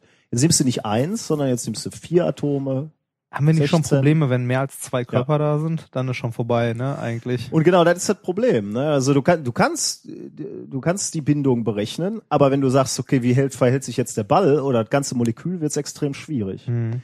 Und äh, Die haben sich eben ähm, äh, sowas wie, äh, sie nennen es glaube ich the best of both worlds äh, in, in gewisser Weise genommen. Die äh, nehmen halt äh, Elemente aus der Quantenmechanik und eben äh, aus diesen Kraftfeldern und bringen die zu, zusammen. Ähm, genau, also und äh, das ist auch ein Zitat äh, vom Nobelpreiskomitee, das Beste aus beiden Welten äh, kombiniert, um, um so neue Rechnungen ähm, möglich zu machen. Ähm, die, der eine Preisträger hat schon in den 70er Jahren damit begonnen, ähm, Prozesse, also chemische Prozesse zu simulieren, Martin, Martin Karplus. Ähm, und also in den 70er Jahren, da kannst du dir vorstellen, die Computer, die dazu überhaupt in der Lage waren. Ja, das kannst du heute mit dem Handy machen. Die waren, die waren rar. Also und, und, er, er zitiert oder er sagt, er, die sind damals äh, nach Frankreich gefahren, weil da wohl in Frankreich ein Computer war, der groß genug war, um, um diese Rechnung durchzuführen. Und an diesem Gerät äh, dauert die Simulation, die er damals gemacht hat, einen Monat und er sagt, äh, heute die gleiche Rechnung würde er in einer Minute jetzt durchführen. Ja, also ähm, Erstaunlich. Ja, da hat sich einiges geändert, aber natürlich auch viel Potenzial entwickelt, ähm, äh, dadurch, dass du die besseren Rechner hast. Ähm, während, sagte auch dieser Martin Kaplas, vor, äh, in den 70er Jahren ähm, ähm, wurden eben diese Simulationen, wenn er auf Konferenzen irgendwie diese Simulation gezeigt hast, wurde das sehr skeptisch betrachtet. Also mhm. das ist ja keine echte Chemie, wenn du nur rechnest und nicht ah, gemacht hast. Da hat sich aber auch das Bild ordentlich ja, geändert. Das, ne? ist, das sagt er nämlich auch. Äh, heute wird, ähm, bevor du irgendwo was zusammenkippst und eine neue Verbindung herstellst, mhm. wird gefragt, haben sie das denn auch mal gerechnet? Kann das denn überhaupt sein? Das ist in der Physik ja ähnlich. Ja. Ne? Also gerade wenn Experimente teuer werden, dann rechnet man vorher erstmal und guckt mal, ob das überhaupt ob es sich jetzt lohnt, den äh, neuen Feststofflaser zu kaufen, um ja, da wirklich mal irgendwo reinzuballern. Ja. ja. Also so da, damit würde ich es glaube ich belassen. Also das das ist die mhm. Leistung dieser äh, dieser äh, drei Wissenschaftler. Ähm, äh, einer äh, der Marshall ähm, wurde ähm, an der US-Westküste angerufen um drei Uhr morgens, um, um ihm mitzuteilen, ähm, also der hatte den echten Anruf aus Stockholm nicht, äh, hat, hat er bekommen, nicht so wie ich im Intro. Ähm, er wurde also aus dem Schlaf gerissen, ähm, hat aber geantwortet, dass er sich ganz ausgezeichnet fühlt. Äh, aber das, wenn man so einen Anruf kriegt, ist, ähm, ist das, glaube ich, nicht erstaunlich. Und er wurde dann gefragt, ob er seine, ob er die Arbeit, die Leistung nochmal in einem Satz, in einem prägnanten Satz zusammenfassen kann. Ähm, und er hat äh, dann äh, frühmorgens gesagt, wir haben einen Weg gefunden, mit dem Computer die Struktur eines Proteins anzuschauen und dadurch zu verstehen, warum genau es tut, was es tut. Das ist doch irgendwie ja, das ist nett. prägnant. Ja.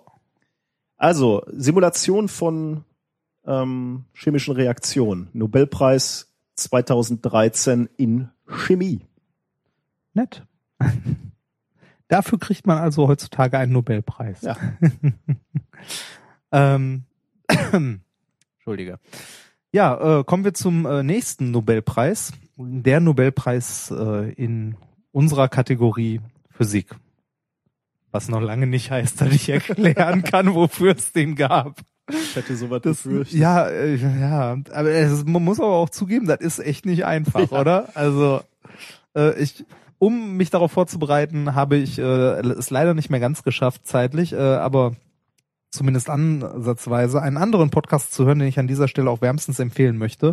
Und zwar der Podcast Omega Tau. Oh ja, unbedingt zu empfehlen. Ja, ähm. gibt äh, zu dem Thema nämlich mehrere Folgen. Also es gibt eine ganze Reihe, die sich mit Elementarteilchen beschäftigt. Äh, unter anderem ist eine Folge dabei äh, The Standard Model, also das Standardmodell, und äh, Discovering the Higgs. Mhm.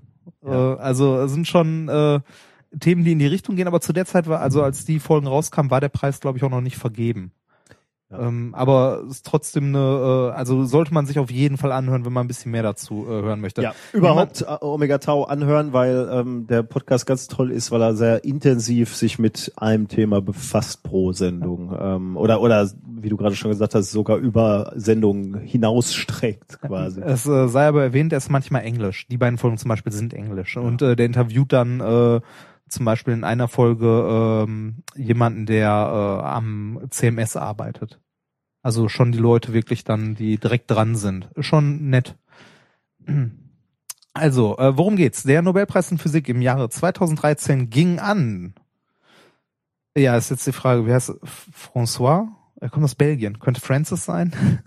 Äh, François Englert oder Engler? oder wie? Tut mir leid, da muss ich passen, ich hatte nie Französisch. Ähm, und äh, also der Name fällt ja auch häufig eher unter den Tisch, muss man ja leider sagen. Äh, er hat ihn auch bekommen. Und der zweite ist äh, Peter Higgs. Hm. Ist einfacher auszusprechen, daher wahrscheinlich geläufiger. Wahrscheinlich, ja. Also Belgien und USA. Bekommen haben äh, die beiden den für die theoretische Beschreibung des, äh, jetzt kommt der Name wieder, Higgs-Mechanismus. Und wenn man das bei Wikipedia oder sonst wo nachschlägt, kann man lesen, der heißt auch Engelbert Brut Higgs äh, Guralink Hagen Kibbel Mechanismus. Ja, komisch, dass der immer nur so abgekürzt wird. Unglaublich, ne? Also ähm, man könnte jetzt auch böse sagen, das Ding heißt Higgs, weil er der einfachste Name ist von denen, die es entdeckt haben. Er wurde nämlich eigentlich wurde dieser Mechanismus äh, von diesen Personen, also von ganz ganz vielen Leuten parallel entwickelt. Also äh, es ist, geht hier um Theorie, also theoretische Physik. Ähm, das heißt, die Leute haben alle die gleichen Grundlagen im Großen und Ganzen und äh, also einen gewissen Rahmen, in dem gearbeitet wird. Und dann kann es halt schon sehr häufig vorkommen, dass Leute zusammenarbeiten oder grob die gleichen Theorien entwickeln. Ja. Man hat sich jetzt entschieden, diesen Preis unter anderem den Herrn Higgs zu geben, weil er der erste war, der, ähm, also sein Name hat sich durchgesetzt, da er der erste war, der für diesen Mechanismus, den ich nachher noch kurz versuche zu beschreiben, was der bedeutet, äh, die Notwendigkeit eines Teilchens eingeführt hat. Und das äh, das erste Mal erwähnt in einer Veröffentlichung 1964. Hm. Schon lange her, ne? Muss da ein bisschen warten, ne? Das, das Lustige ist, dieses äh, Paper, das er geschrieben hat, hat er eingereicht bei äh, Physics Letter, einer europäischen Zeitschrift, die haben es abgelehnt. oh. Ja. Echt, da gibt's ja Hoffnung noch. Ja, für, die- für uns, äh, unsere Paper werden ja auch gelegentlich mal. und äh, danach hat er es dann eingereicht im äh, Physical Review Letters und da wurde es dann veröffentlicht. Okay. Meinst du, wie sich der Mensch heute ärgert, der das Ding abgelehnt hat? Der ist wahrscheinlich jetzt nicht mehr zuständig und wenn das wäre, dann würde er gefeuert. Das ist wahrscheinlich so wie die äh, Leute in dem einen oder anderen Verlag, die hier äh, Harry Potter zuerst abgelehnt haben. J.K. Ich meine, Rowling. es ist ja keiner, das wird ja ein Review-Prozess gewesen. Natürlich, Das heißt, das ja, ja. zwei Wissenschaftler gelesen haben und die werden gesagt haben, verstehe ich nicht. Ja, wahrscheinlich, ne? Oder ich mach das Gleiche. Ja. Ja, das Übliche halt, ne? Äh, auf jeden Fall wurde das Ganze abgelehnt. Theorien könnte man jetzt sagen, äh, da sind wir jetzt an dem Punkt, man kann viel vor sich hin theoretisieren. Ähm, das Ganze auf mathematische Beine zu stellen, ist auch soweit gut, aber seit Newton ist eigentlich, äh, also die, die Griechen haben ja schon hingesetzt und über viel nachgedacht, Philosophie. Das, was ähm, Wissenschaft halt auf jeden Fall braucht, ist ein Experiment. Siehst du nicht so? Tja. Also was nützt dir die beste Theorie, wenn du sie nicht beweisen kannst? Wir werden, wir werden an, an Punkte kommen, wo wir ähm, Beschreibungen der Welt äh, aufstellen werden, die wir nicht mehr messen können. ne? Das, ja, das haben wir jetzt schon. ja. Wir haben ja schon Theorien, Ja, ja. die wir, die wir so jetzt mit unseren jetzigen Mitteln noch nicht messen können. Und damit bist du unzufrieden? Ähm, sagen wir so, ich äh, denke, das sind gute Theorien, die äh, durchaus daseinsberechtigt sind und so weiter. Aber äh, es gibt ja immer mehr als eine von den Theorien. Und äh, solange man jetzt kein Experiment hat, das irgendeine dieser Theorien bestätigt oder Teile davon bestätigt, sind die halt alle gleichberechtigt. Und das finde ich problematisch. Oh, aber was heißt gleichberechtigt? Also wenn ich jetzt sage, der Mond ist aus Käse, gut, da waren wir schon. Das ist jetzt Ja. ein schlechtes Beispiel. Aber ähm, Ja, Aber es gibt ja gerade in diesem Bereich der Elementarteilchentheorien gibt's äh, die das Standardmodell. Dann gibt's äh, die äh, Quantenschleifentheorie, ähm, Stringtheorie, alle möglichen The M-Theorie, äh, die vereinheitlichte Gesamttheorie oder wie auch immer die heißt, hier Unified ja, Theory. und wenn du eine, eine Beschreibung weiter. findest der Welt, die mathemati mathematisch ansprechend, einfach, äh, aber ähm, nicht beweisbar ist. ist aber aber äh, in sich geschlossen vernünftig ist, vielleicht nee, ist das dann die Welt. nicht ohne nicht ohne Experiment. Weil also die Theorie da, das heißt, die, die, die, für dich wird ähm, die Erkenntnisgewinnung der Menschheit wird irgendwann an eine Grenze stoßen, die nicht mehr überwunden werden kann, weil Mm. Experimente zu kostspielig werden würden oder einfach also bleiben wir bei Teilchenbeschleunigung, irgendwann wirst du ja nicht mehr genügend Energie haben, um Teilchen aufeinander zu ballern, um noch genauer drauf zu gucken. Dann ist da für dich der, der Horizont, über den wir nicht mehr hinausschauen können. Das weiß ich nicht. Also ich weiß nicht, ob du das so sagen kannst, dass du irgendwann an den Punkt kommst, wo die Energien nicht mehr ausreichen, um dir weiter irgendwas anzugucken. Also vielleicht gibt es irgendwann den Punkt, an dem man stößt, wo man keine Experimente mehr machen kann, weil man es nicht mehr gestemmt kriegt als Menschheit oder so. Ja, weil Ähm, du die Energie der Sonne bräuchtest, um, äh, um Ja, aber ich finde, dann, dann driftet man ganz schnell ab in, dann kommt man irgendwann in so religiöse Züge. Oder dann ist man irgendwann in der Philosophie. Dann ist man irgendwann bei so Fragen wie, äh, macht der Baum ein Geräusch, wenn niemand hört, wie er umfällt oder so. Hm. Ja, du hast ja dann noch, also da, du, du, äh, du denkst dir dann ja nichts aus, also das, was ich gerade schon gesagt habe, der, der Mond ist aus Käse, sondern du, du, äh, du, du erweiterst ja die mathematische Beschreibung, die du bis dahin hast und auch äh, mit, mit Experimenten nachvollzogen hast, basierend auf diesen mathematischen Modellen oder, oder Beschreibungen, Theorien, erweiterst du dann. Ja, aber es, das Problem finde ich, es geht nicht mehr weiter, wenn du es nicht mehr testen kannst. Dann ist halt Ende. Also dann bist du an einem Endpunkt erreicht, weil dann kannst du halt äh, basierend auf deinen aktuellen theoretischen Erkenntnissen, die du hast, kannst du in zehn verschiedene Richtungen weitergehen und äh, die äh, die alle in sich mathematisch irgendwie unter gewissen Annahmen geschlossen sind. Hm. Ähm, Es, ähm, da wird es problematisch halt zu zeigen, welche ist denn die richtige, also welche ist die die richtige an sich. Ich, ich glaube, da bin ich ein sehr äh, romantischer äh, Naturwissenschaftler, der, der, der unheimlich reizvoll diese Vorstellung findet, dass der menschliche Geist über das hinausdenken kann, was er, äh, was sein Umfeld ausmacht. Na, natürlich darüber hinaus denken schon, aber halt verifizieren nicht. Da, also da sehe ich zumindest das Problem. aber da kann man ja auch unterschiedlicher Ansicht sein. Das ist ja. Ja, ja. Also ich, ich mag immer die, diese Vorstellung, äh, dass der liebe Gott hier so auf die Welt runter äh, und dann feststellt, ähm, was, jetzt haben sie auch noch das Higgs-Teilchen gefunden, was, wovon du uns ja gleich noch äh, äh, erzählen wirst. Und dann denkt er so, das war nie vorgesehen, dass die, da gibt's, da gibt's eine schöne, eine schöne Geschichte zu. Äh, Das wird auch in dem Omega Tau in der einen Folge erwähnt zum Standardmodell, äh, als die tatsächlich dann mal die, das eine oder andere Myo, äh, Myon ge, äh, ähm, gemessen haben und so sagte einer der Wissenschaftler, ich glaube sogar der, der es theoretisch vorhergesagt hat, dazu als Kommentar, hm, who ordered this? also, äh, das fand ich schon ganz nett. Aber ist halt, also da äh, kommt man irgend, also da wird's schwer irgendwann. Ne? Äh, da kommt man ja dann auch zu der Frage, die wir vorhin schon hatten, wer soll den Nobelpreis kriegen? Der, Ja. der die Theorie aufgestellt Ja. hat, wobei es selbst hier schwer zu sagen ist, wer die Theorie aufgestellt Ja. hat insgesamt. Oder der, der das Experiment gemacht hat, das die Theorie bestätigt. wobei das in diesem Fall ja auch wahnsinnig schwierig wäre. Ne? Also wer hat das Experiment gemacht? Das Richtig, ist ja, da sind wir dann das ist wieder ja nicht mal nur ein. Land, ne? sondern das das sind ja mehrere Länder, die Ja. an dem, äh, an dem ähm, CERN beteiligt sind. Ja, genau. steht ja nicht mal in einem Land, ne? Das geht ja über Ländergrenzen hinweg. Ja. ich mich täusche. Also Also auf jeden Fall äh, problematisch. Äh, ach genau, wir sollten eigentlich vielleicht mal kurz festhalten, wofür es überhaupt den Nobelpreis gab. haben wir das noch nicht gesagt? Nee, also Oh. noch nicht den genauen Wortlaut. Okay, ja. Und zwar für die theoretische Entdeckung eines Mechanismus, der zu unserem Verständnis des Ursprungs der Masse subatomarer Teilchen beiträgt und der kürzlich durch die Entdeckung des vorhergesagten Elementarteilchens durch die Atlas- und CMS-Experimente am Large Hadron Collider des CERN bestätigt wurde. Das Mein- mal, Ja, das ist mal die sind schmissig. sonst kürzer, ne?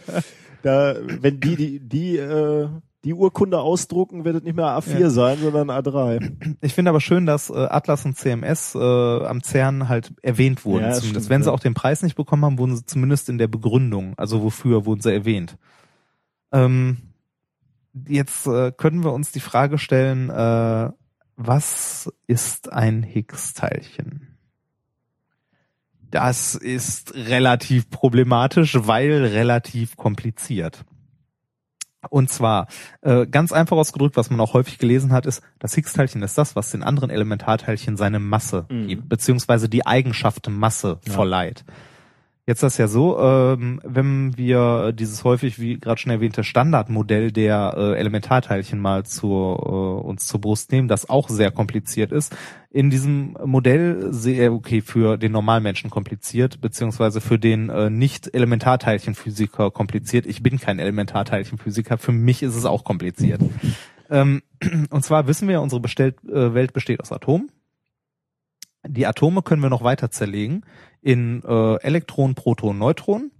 Und äh, das lernt man noch in der Schule. Dann geht's irgendwann weiter. Die Dinger kann man noch weiter zerlegen in äh, Quarks zum Beispiel. Mhm. Up, äh, Up äh, Quark, Down Quark. Und dann habe ich heute gelernt, die gibt's auch noch irgendwie verschiedene Farben, wobei Farben halt äh, Ja, nicht- ne, nicht Farben im Sinne von, äh, das ist Ja. eher so eine äh, Nomenklatur Ja, als äh, wirklich eine Farbe. Ähm, neben den äh, Quarks gibt's noch äh, Leptonen. Dann äh, unterteilen sich diese, diese Gruppen von Teilchen, diesen ganzen Teilchenzonen, die es gibt, generell in Bosonen und Fermionen. Ähm, wobei man die ein, also wenn man da grob das grob unterteilen möchte, kann man sagen, äh, Fermionen sind alle unterschiedlich. Auch wenn es, äh, also zum Beispiel Elektronen sind Fermionen, aber alle Elektronen sind unterschiedlich. Also die nehmen nie die gleichen Zustände an. Pauli-Prinzip. Ähm, Bosonen hingegen neigen dazu, alle denselben Zustand anzunehmen. Photonen zum Beispiel sind Bosonen, äh, Laserlicht, äh, alle der gleiche Zustand. Und die Frage, äh, die man, also dieses Elementarteilchenmodell sagt nicht nur, woraus unsere Welt besteht, sondern auch, dass unsere Welt äh, von ein paar Grundkräften quasi beherrscht wird. Wie sind die, Herr Wörl? Was? Ich war, war kurz eingeschlafen. Die, ja, danke. Die, die Grundkräfte unseres Universums. Oh man, äh, das war eine, äh, das war die erste Frage in meiner Vordiplomsprüfung. Ja, Ui. äh, da reiste schwere, also ich habe die Vordiplomsprüfung in Physik wo, wo, äh, musste ich zweimal machen, In XP? Also Experimentalphysik? Ja. Oder, oh. weil ich ähm, zu der ersten äh, Prüfung absolut nicht vorbereitet. Ich, ich habe meinen, äh, Ich bin mit einer 3-0 schön durchgerutscht. Aber interessiert ja. Ich bin zum Glück durchgefallen, weil ich wirklich nicht ge ge gelernt habe, weil ich meinen gesamten Sommer äh, in äh, Skandinavien verbracht habe. ah, okay, ja. ähm, habe mich trotzdem angemeldet, hatte natürlich alle meine Ordner dabei und äh, wollte, ich, ich war im Rucksackwandern da, hatte trotzdem meine Bücher dabei, äh, diesen riesen, diese riesen Last geschleppt, trotzdem Auch nicht gelernt, psychisch, ne? ja, trotzdem nicht gelernt. Das war einer der ersten Fragen. Ähm, und ich bin da schon ins Strauche gekommen. Das, das darf ja als Physiker absolut nicht nein, passieren. Nein, nein, das, die, also Und- die musst du drauf haben. Auch selbst wenn du vom Standardmodell keine Ahnung Ja. hast, sollte Und man die kennen. äh, deswegen äh, reißt du hier ganz schlimme traumatische ähm, Wunden auf, die ich in diesem Bier aus Wittingen äh, ertrinken werde. Gesponsert vom Franz, er sei an dieser Stelle nochmal gelobt. Ja, jetzt tu mir das nicht an und äh, mach dein Thema weiter. Okay, ähm, also äh, im Großen und Ganzen gibt's vier Kräfte. Die elektromagnetische Wechselwirkung, Die gravimetrische. Gravitation, ja, natürlich. ähm, die schwache Kernkraft und, Und die die, starke, starke, ja. Kernkraft, genau. Ähm, man hat jetzt äh, in diesem Standardmodell postuliert, äh, beziehungsweise äh, früh auch schon entdeckt, dass äh, Kräfte auch durch Austauschteilchen quasi dargestellt werden können, beziehungsweise äh, Wechselwirkungen mit Felder, die sich auch Mhm. wieder wie Teilchen verhalten. Beispielsweise ähm, kann man die der äh, starken Kernkraft, glaube ich, das Gluon zuordnen, die halt äh, der. Name klebt, Ja, also die äh, Quarks im Kern zusammenklebt, damit die nicht äh, halt auseinanderfliegen. Äh, das Z und W-Boson, das machte auch noch, ich weiß nicht mehr. War das die elektromagnetische? Nee, nee die nicht. schwache. Das- Oder, ah, nee, genau, das war dann die schwache. Ja. Z und W-Boson war die äh, schwache Wechselwirkung. Auf jeden Fall ähm, hat man äh, zu den ganzen Elementarteilchen und zu den Kräften auch immer entsprechende Teilchen gefunden. Es fehlte äh, nur unter anderem das, also es fehlte unter anderem das Teilchen, das äh, den anderen Elementarteilchen, wie dem Z und dem W-Boson, seine Masse gibt. Mhm. Also die sind ja nicht zwingend alle masselos, so wie das, also Ruhemasse, wie das Photon. Also es gibt Teilchen, wollte ich gerade sagen, es Genau. gibt Teilchen, die keine Masse haben, keine Ruhe. Genau, die sind, solange sie sich nicht bewegen, hätten sie keine Masse, aber Photonen bewegen sich Ja. halt und haben deshalb halt eine Auch wieder Masse. Ähm, aber es gibt Teilchen, die halt eine Ruhemasse ähm, Besitzen. besitzen, genau. Und da fehlt halt das Teilchen, das diese Eigenschaft verursacht. Und das hat der Herr Higgs äh, in seinem Higgs-Teilchen postuliert. Das dann auch am CERN halt nach, also es ist noch gar nicht so wirklich klar, ob wirklich das nachgewiesen wurde. Die haben nur ein Teilchen Mhm. gemessen wo alle Eigenschaften darauf hindeuten, dass es Ja. wirklich das äh, postulierte Higgs-Boson ist. Ja. Ähm, worauf wollte ich jetzt eigentlich hinaus? Äh, ach genau, das äh, Higgs-Boson. Äh, wie gesagt, er war der Erste, der ein Teilchen postuliert hat, Herr Higgs. Ähm, man kann das Ganze nämlich auch als Feld beschreiben. Mhm. Und zwar ähm, ist das, äh, was den anderen Elementarteilchen ihre Masse gibt, das Higgs-Feld, Mhm. das den ganzen, das ganze Universum durchdringt und überall da ist. Und an der Stelle muss ich sagen, als ich das gelesen bzw. gehört habe, da ist fühle ich mich unwohl mit. Also ich meine, ich habe von Theo keine Ahnung.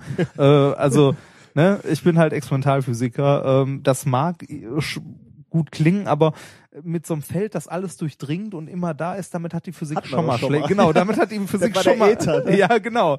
Damit hat die Physik schon mal schlechte Erfahrungen gemacht. Ne? Da hat man auch jahrelang gedacht, da ist er und so. Ne? Und dann kam ein Experiment daher und hat gesagt, nö. Ja. ja. Und dann hat man eingesehen, oh, doch nicht.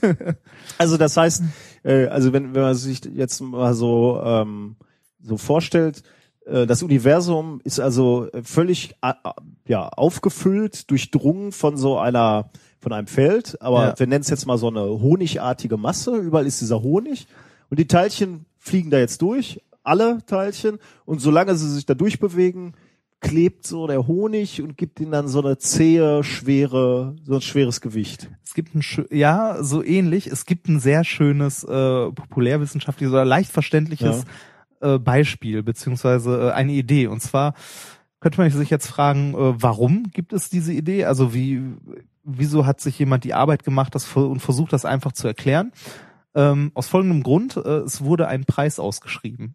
Ah, echt? Ja, und zwar äh, als es in äh, den, ähm, also es in Großbritannien darum ging, ob man sich am äh, LHC beteiligt oder ob man da Geld reinschießen will, hat der zuständige Wissenschaftsminister äh, gesagt, hm, weiß ich nicht, keine Ahnung. Warum sollten wir das? Das sollten die Physiker mir mal erklären. Oh. Und hat dann einen Preis ausgeschrieben für eine verständliche Erklärung, warum das denn wichtig ist Okay. oder was das Higgs-Boson, also was man da entdecken wollte ja auch, äh, was was das denn kann, wo, was das überhaupt bedeutet und das möglichst einfach erklärt. Es gab hunderte von Einsendungen und ähm, ich weiß leider nicht mehr, wie der Ah, doch hier, David Miller war das, glaube ich. Ähm, der hat auf jeden Fall, also auf jeden Fall gab es eine Einsendung, ähm, und zwar eine quasi politische Erklärung des Higgs-Bosons. Okay, da bin ich gespannt. Ja. Und zwar, Ah, ich glaube, ich kenne die sogar. kennst du die mit der Ko die mit dem pa mit der Cocktailparty? ja, genau, dem, genau. Ah, schön, die, ist schön. Ja, die, ja. die ist sehr schön. Ja, sehr und schön. zwar äh, stellen wir uns vor, wir sind auf einer Cocktailparty.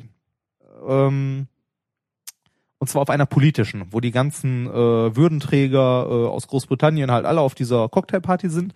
Und plötzlich kommt zur Tür herein der äh, Premierminister. Was wird passieren? Alle stürzen sich auf ihn. Genau, alle stürzen sich auf ihn, jeder möchte mit dem Premier- Premierminister reden. Und äh, es wird sich also so ein, so ein Cluster um den Premierminister bilden. Und wenn der Premierminister durch den Raum gehen möchte, also durch den Raum diffundiert sozusagen, genau, wird, wird er äh, zwar die einzelne direkte Position der Party People nicht verändern, also er wird nicht alle mitziehen, sondern immer die, die in seiner Nähe sind, kommen halt zu ihm und möchten mit ihm reden und Ah, gehen ja. danach halt auch wieder Ja. weg nach einer kurzen Zeit. Aber äh, dadurch hat er eine höhere effektive Masse, kann man sagen. er, er bewegt sich wahrscheinlich träger. Ja. Genau, er be- bewegt sich träger als jemand, der jetzt komplett unbekannt ist. Ja. So ein, also Wir? ein, ein Photon, wir, das durch diesen Raum durchgehen kann, ohne irgendwie belästigt zu werden. Ähm, halt ohne Masse dann sozusagen. Ähm, das, äh, da hat er sich übrigens bei was bedient, was dir auch bekannt vorkommen sollte aus der Festkörperphysik. Wenn so ein Elektron durch einen Festkörper durchwabert, Hm. Hat das auch eine höhere effektive Masse ähm, als äh, halt ohne. Äh, als ohne Festkörper jetzt im Vakuum, Ja. weil er halt auch äh, von den Atomen, die im Gitter angeordnet sind, halt immer mit Mhm. beeinflusst wirst. Und ähnlich ist das äh, auf dieser Cocktailparty. Ich finde das eine sehr schöne Ja, sehr Erklärung. gut, ja. Und genau so funktioniert das mit dem Higgsfeld. Das Higgsfeld äh, wirkt halt auf diese einzelnen anderen Elementarteilchen an dieser Stelle, wo das, solange sich diese Teilchen durch das Feld bewegen, werden sie halt, äh, bekommen sie eine Masse. Hm, sehr schön, ja. Ja, ich finde das eine sehr schöne Erklärung. Die habe ich verstanden. Die Das ist doch super, da können wir Ja, auch Schluss machen. Genau, jetzt, die, oder? die anderen, die ich alle gelesen habe, da, also äh, man kann sich gerne mal damit beschäftigen, aber es wird sehr schnell verdammt kompliziert, Mhm. weil ähm, man halt in diesen ganzen Elementarteilchen Zoo wirklich eintauchen muss. Aber äh, insgesamt finde ich, ist okay. Dafür gab es den Nobelpreis. das freut äh, das- weil ich, also ich bin drauf und dran bei Peter Hicks mal eben anzurufen Ja. und zu sagen, äh, Remford approved. Ja, im, also, ne? Ja, schön. Das wird ihn freuen. Also neben, neben Urkunde, Festbankett und äh, eine Million Euro wird, wird ihn sehr freuen, dass du sagst, äh, Das- zu Recht. Ja, ja, zu Recht. Hat er, hat er gut gemacht. Ähm, das war der Physikpreis, Das der war, Physiknobelpreis. das war der Physiknobelpreis 2013. Ich äh, würde dann vorschlagen, da machen wir mal ganz kurz äh, Musik, weil es so schön passt. Ähm, allerdings äh, äh, kleine Geschichte davor. Ich habe natürlich versucht, Musik zu finden, was sich, äh, äh, welche sich ähm, äh, an das heutige Thema so ein bisschen ähm, anpasst, Ja. quasi. Nobelpreis. Äh, ich habe mich sehr schwer getan. Ich war drauf und dran, das hier, hier zu spielen. oh Gott.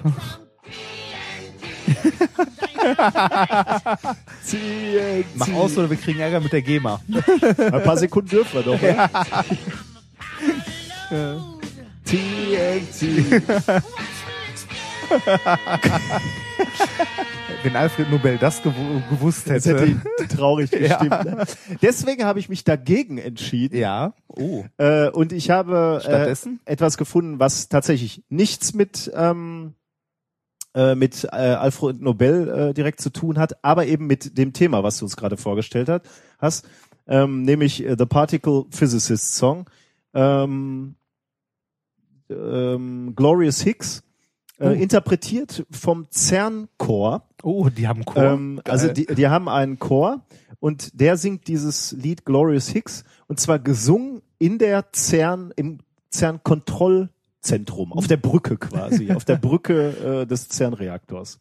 Ähm, und da hören wir jetzt mal eben rein. Wenn es denn loslegt. da kommt's. Particle physicists were standing one day at the Hadron Collider in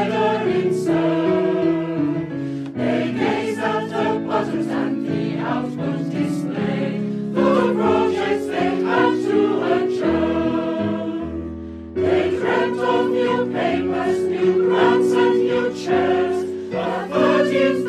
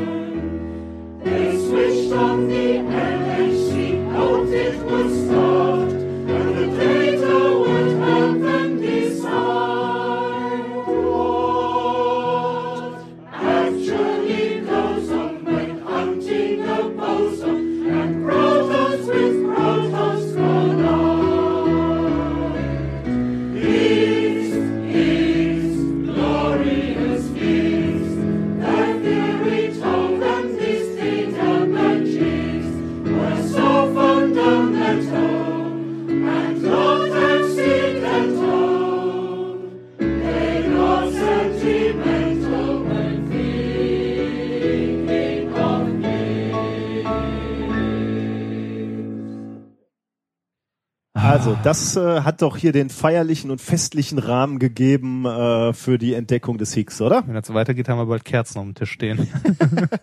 Ach so, apropos, ja, das wollte ich eigentlich machen. Ähm, ich wollte äh, eine Kerze anzünden. Gute Überleitung. Und Ja. das vollkommen unabsichtlich.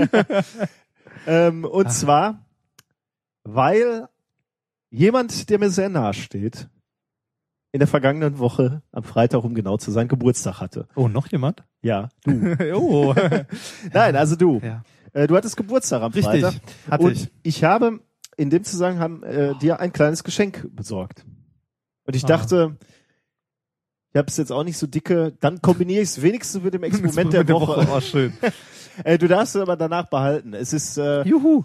Ähm, wir, äh, wir haben kurz darüber nachgedacht, ähm, äh, ob wir irgendwie ein Experiment der Woche machen, was mit dem Nobelpreis zusammenhängt, aber das fiel halt schwer. Ja, und äh, Sachen in die Luft jagen ist ja auch nicht so gern gesehen. Ja, genau. Ja. Deswegen äh, haben wir uns äh, davon verabschiedet. Ich äh, schenke dir darum etwas, was völlig äh, unabhängig vom Nobelpreis ist. Oh, Dieses schwarze Kästchen, was du bitte öffnen darfst. Jetzt bin ich gespannt. Geschenk. Ich, äh, ich habe ja gerne Geburtstag, ne? Du hast gerne Geburtstag? ja, ich finde Geburtstag immer schön. Kuchen, nette Menschen. Außerdem hat äh, eine meiner äh, besten Freundinnen am gleichen Tag Geburtstag. Hm. Das ist immer super geil, weil wir feiern dann abends zusammen und äh, wir haben auch grob im gleichen Freundeskreis. Ich feiere nicht Das ist gerne. immer nett. Echt? Nee. Ja, ich, ich feiere nicht gerne mit Familie und so. Das finde ich stressig. Mhm. Aber ähm, ich finde das ist halt das, warum ich gerne Geburtstag hab, weil halt nicht nur ich Geburtstag hatte und am Tag so Ah, im das- Mittelpunkt ja, stehe, okay. sondern äh, die Maren halt auch und wir dann quasi so zu, das heißt, keiner von uns steht alleine im Ja, das- Mittelpunkt. ja, okay. Und das macht Ja. es sehr angenehm. Ja, für mich also, ist so was immer wahnsinnig stressig, weil ich immer das Gefühl habe, äh, ich muss den, äh, also die Leute müssen Spaß haben. ein Klotz. ja, ein, ein, ein Holzklotz ist drin, ein Holzschächtelchen. Ein, Das oh, musst du so öffnen, wie es da jetzt ist und nicht verkanten. einfach hochziehen. Ja. Drin äh, befindet sich Oh. noch was. Magnete. Ja, schon mal besser nicht kippen im Moment. Äh, ist Nicht- zwar noch, äh, Besser nicht. Ja, ich, ich leg's einfach mal auf Ja. den Tisch und fasse es nicht mehr an. es ja. ist, ähm, was du hier hast äh, oder siehst, sind, äh, wie du schon sagtest, Würfel, so Ja, äh, würfelförmige äh, Magnete. Das, das Vier sind, Stück. Das sind Neodyn-Magnete, Genau, oder? ja, also, Also- sehr starke, also Ja. nicht so nah an deine Festplatte. Ach, du hast keine Festplatte da drin. Eine Ne? SSD. Außerdem ist das ein Mythos. Ja. In Festplatten selbst sind auch mal fette Magnete drin. Zwar auch richtig starke. Also, Okay. naja, egal. Auf Ja. dem, äh, auf dem, äh, auf dem Magnet liegt eine schwarze kleine Scheibe. Äh, Ja, so Äh, eine, für- so eine Stange, ne? Ja, da, darum geht's nicht. Das ist einfach Ach so. nur zum Arretieren. Ah, das da Entscheidende ist das das Ding? drunter. Ja, das, das Okay. da drunter ist nämlich Graphit, Oh. pyrolytischer Graphit. Oh, echt? Ja. Ist ja saugeil. Und der ist arretiert mit so einem kleinen Metallsteg, ähm, Steg, sagen wir Das ist mal. ja super. Wo hast du das denn Wenn ausgegraben? Wenn ja? du den jetzt äh, aufhebst, abhebst, dann schwebt Boah, das ist ja super. schwebt das Graphit Das ist ja super geil. auf dem ähm, auf den Magneten. Äh, wie empfindlich ist das? Ich habe es noch nicht ausgepackt. Du packst es zum ersten Oh, Mal. echt? Ich, ich Oh, sehe es auch zum ersten Mal und bin ganz begeistert. Oh, okay. Levitation, da damit damit vielleicht ist nicht. doof. Also äh, Reinhard stößt jetzt das Graphitplättchen so ein bisschen an, drückt's runter und es wackelt. Ich werde mal schnell. Das geht übrigens extrem leicht kaputt. Graphit äh, ist sehr brüchig. Damit solltest du, du solltest, solltest Ja. es nicht übertreiben. Ja, ich wollte nur vorsichtig. Ja, ja ich- das wäre doch typisch. Ich krieg was geschenkt und mach's kaputt. So, warte mal, ich, äh, ich möchte das mal kurz äh, im Video aufnehmen, ein bisschen. Ja, jetzt nochmal anfassen bitte. Kannst du mal der Also Levitation quasi. Äh, Nein, das soll er ich- kriegt's noch kaputt gefummelt. Ja, ich krieg's kaputt gefummelt. also ein kleines Geschenk. Also noch, Danke, äh, danke. danke. Ich liebe ja so Physik, äh, äh. Ne? Was, was du hier siehst, ist, ist ähm, supergeil. Ähm, was war noch mal das Besondere am pyrolytischen Graphit? Der ist hochgradig äh, orientiert, ne? genau, ja, äh, sehr rein. Ja. Also oder ja, wenig, ja, äh, ho hochgradig orientiert, also ein, ein, ein guter Kristall quasi. ja. Äh, das Phänomen, was du hier siehst, ist, äh, lautet Diamagnetismus. Ähm, wir haben den, den, das starke Magnetfeld von den ähm, Das ist ja voll geil. von den Magneten Ja. und die induzieren äh, ebenfalls ein Magnetfeld im im äh, Graphit Und und zwar schlechtes Gewissen, das sieht sehr teuer aus. für dich doch nur das. ja, genau. Dieses Magnetfeld, was induziert wird über über ähm, Ladungsträger, die sich bewegen im Graphit und sich nebenbei im Graphit sehr gut bewegen. Ja, ja, genau. sehr, sehr Aber auch nur in eine Richtung, ne? genau. Ja.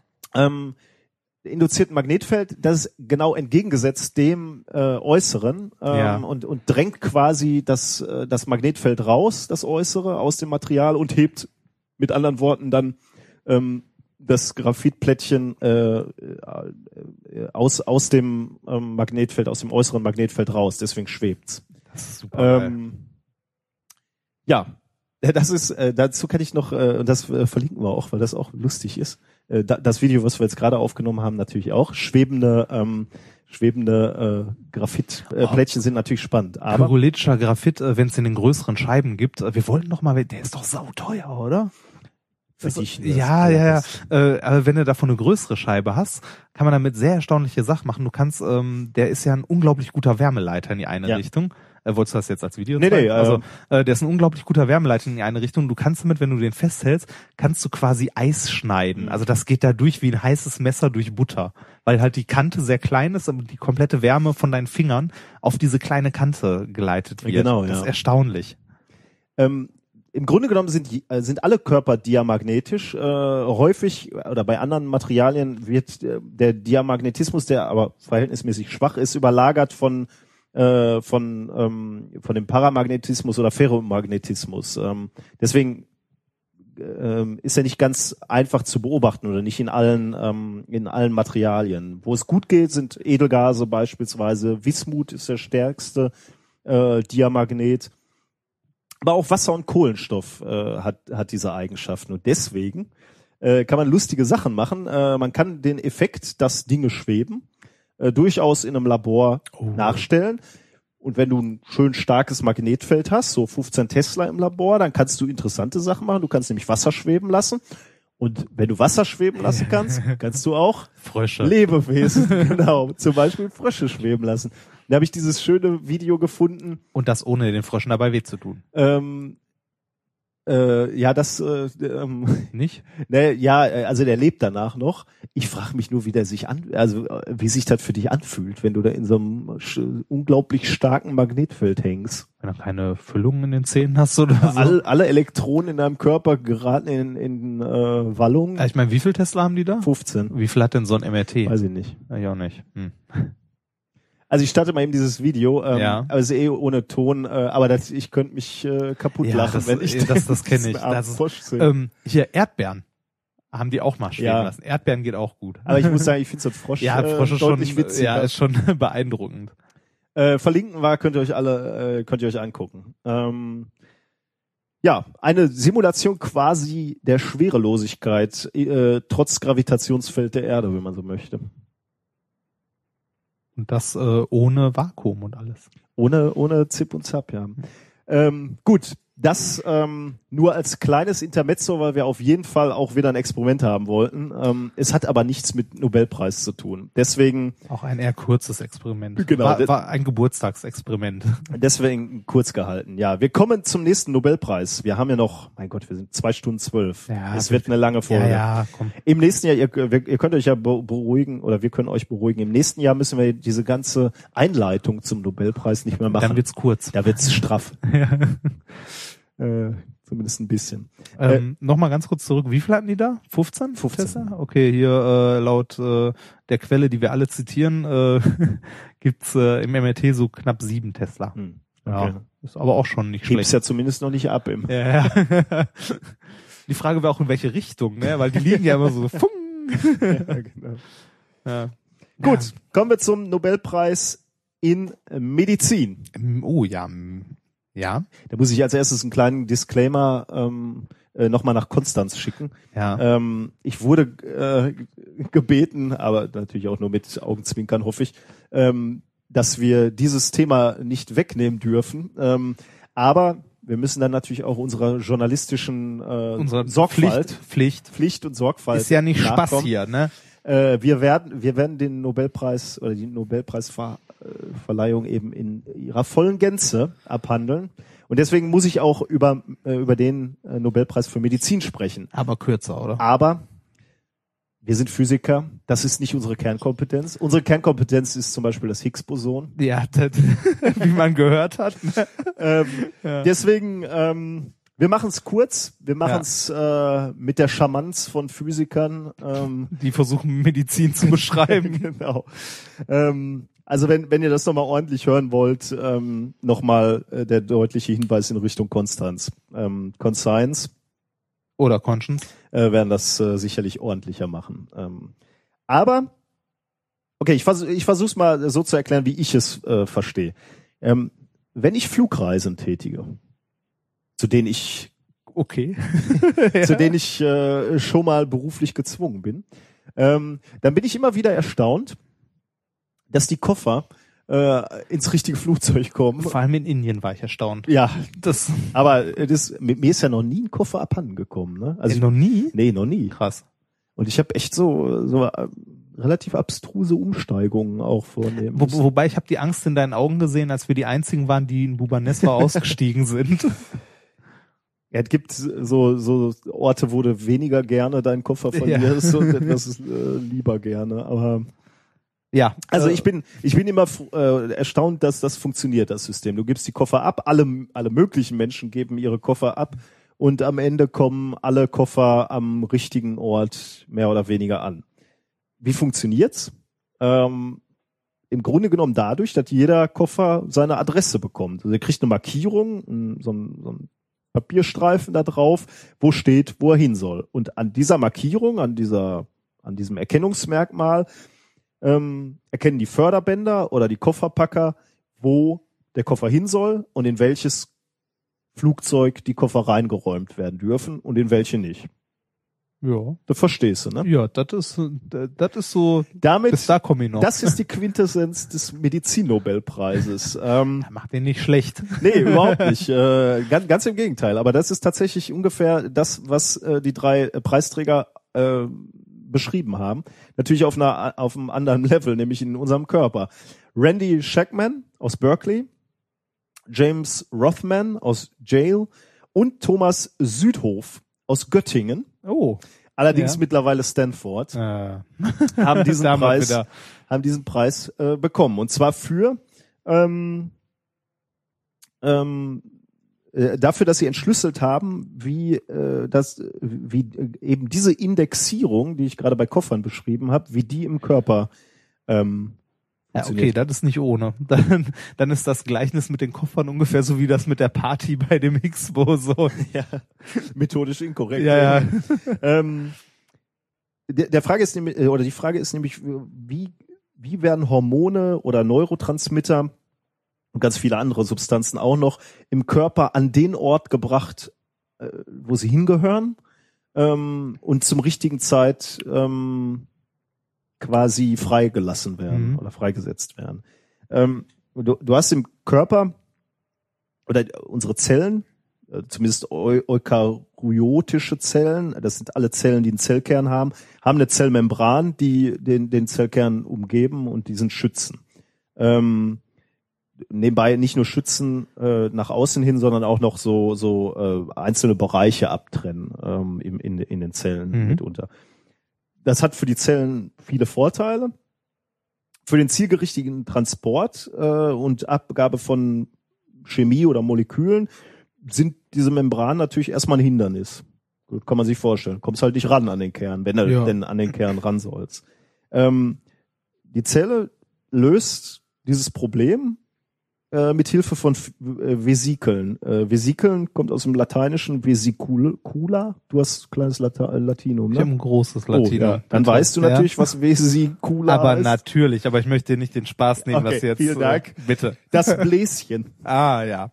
Ähm, also löst dieses Problem genau mit mit solchen äh, Kapseln, Vesikeln, ähm, die typischerweise so einen Mikrometer groß sind. Ähm, die diese membranumhüllten Bläschen befördern jetzt die Moleküle zielgerechnet, äh, zielgerichtet zu den Bereichen, wo sie hin sollen.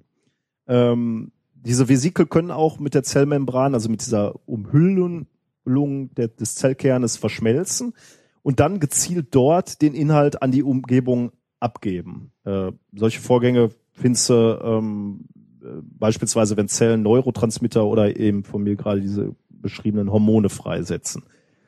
Extrem unterschiedliche Aufgaben also. Ähm, und da war eben immer die Frage, wie erkennen diese Vesikel, an welchem Ort oder zu welchem Zeitpunkt sie den Inhalt quasi abladen sollen. Also in Mhm. welches Flugzeug dürfen sie rein ähm, und in welches nicht. Ähm, wie überwinden sie diese Zellmembran? Und diese drei Wissenschaftler haben jetzt genau diese, oder haben ni- nicht genau diese, aber einige wesentliche Mechanismen ähm, entschlüsselt, wie das funktioniert. Ähm, Randy Shackman zum Beispiel hat Hefezellen untersucht und hat bei, bei diesen Hefezellen drei Klassen von Genen gefunden, ähm, die eben diese Transportprozesse innerhalb, innerhalb der Zellen und an die Zelloberfläche steuern. Äh, er hat unter anderem auch beobachtet, was passiert, wenn, wenn, wenn es zu Mutationen kommt in diesen Genen. Mhm. Ähm, dann wissen eben diese, diese Moleküle nicht mehr genau, wo sie hin sollen. Dann kann es äh, dazu kommen, dass zu viele Moleküle ins Zellinnere wandern und dort ihre Fracht freisetzen und quasi die Zellen regelrecht verstopfen. Ähm, das war das war seine seine seine Leistung. James Rothman ähm, studierte äh, den Vesikeltransport in Säugetierzellen ähm, und hat da festgestellt oder, oder herausgefunden, wie diese Vesikel an der Zellmembran andocken und mit ihr verschmelzen. Ähm, das ist so ein bisschen, äh, oder was, was er da gefunden hat, diesen Mechanismus, den, den kann man sowas wie einen molekularen Reißverschluss nennen. Äh, wenn du, äh, ähm, wenn, wenn die Vesikel ankommen, docken die da an und äh, der Reißverschluss, also die Moleküle, die sich dann da äh, finden, die zippen quasi die, Auf das Vesikel auf und entladen alles. Wenn wenn dann äh, ja, äh, jemand, der da nicht hingehört, der kann eben nicht andocken, muss weiterfliegen und lädt seine Mhm. Fracht nicht ab. Ähm, die, diese beiden arbeiten zusammen, also von Checkman und Rodman, die, die wurden dann auch nochmal zusammengeworfen und haben äh, dann eben festgestellt, okay, äh, wir sehen hier, dass diese, diese, diese, die Eigenschaften von Hefe und Säugetierzellen funktional sehr ähnlich sind. Und daraus haben die beiden dann geschlussfolgert, dass dieser Mechanismus, äh, wie, wie diese Physik, äh, Vesikel funktionieren und wie sie ihre Fracht abladen, sehr früh in der Entwicklungsgeschichte unseres Planetens angelegt wurden, weil eben sehr, sehr unterschiedliche Spezies. Spezies äh, sehr ähnliche. Verfahren ähm, äh, benutzen, ja. Ja, und dann bleibt noch der dritte, ähm, äh, Südhof, äh, wie war seine Vorname? Thomas natürlich. Der Thomas. Ja. Äh, Thomas Südhoff, ähm, der stammt aus Deutschland, hat in Göttingen studiert und promo promoviert, dann aber natürlich nach Amerika ja gegangen. abgewandert. Hm. Äh, der hat sich ähm, äh, nochmal darauf gestürzt und hat sich auch Vesikel nochmal angeguckt und äh, sich genau angeschaut, ähm, woher diese Vesikel wissen, wann genau, also zu welchem Zeitpunkt ähm, ähm, die Vesikel so Neurotransmitter freisetzen sollen. Ähm, und er hat dann Proteine identifiziert, ähm, die nach Bindung mit äh, Calciumionen und Phospholipiden, frag mich nicht, äh, an der Zellmembran ähm, genau dort, also also diese, äh, die befinden sich dort an der Zellmembran, die interagieren mit denen und dadurch, dass sie da dort an der Zellmembran sind und diese äh, diese Proteine ähm, sieht, da genau die Neurotransmitter freisetzt. Hm. Und erst eben durch diese Reaktion äh, können die Vesikel die äh, Transmitter freisetzen. Ähm, die also bisher wurden wurde also das ist ja jetzt hochinteressant. Ne? Ich habe ja gerade schon gesagt, es gibt halt Krankheiten, die sind darauf zurückzuführen, dass ähm, dieser Vesikel ähm, äh, Transport gestört ist. Mhm. Ähm, äh, die die Erforschung oder die die ja die die Forschung der drei ähm, hat bis jetzt noch nicht dazu geführt, ähm, dass äh, Krankheiten dadurch behandelt wurden, aber es wurde schon verstanden, wie einige ähm, äh, Krankheiten zu ähm, äh, zustande kommen, eben durch einen gestörten Vesikeltransport. Typ 2 Diabetes ist zum Beispiel so ein, Oh, äh, äh, so, so ein Kandidat, wo man schon etwas identifiziert hat, äh, wo äh, zumindest schon mal dieser gestörte Vesikeltransport eine wichtige Rolle spielt. Oh, äh, Also da könnte tatsächlich äh, demnächst mal was nachkommen, wo man eben über dieses neue Verständnis auch tatsächlich äh, Krankheiten ähm, das also gra- kann. gerade sowas wie Diabetes und so, also auch das breite natürlich Masse ein riesen, ja, das wäre natürlich ein riesen, riesen Ding. das schon.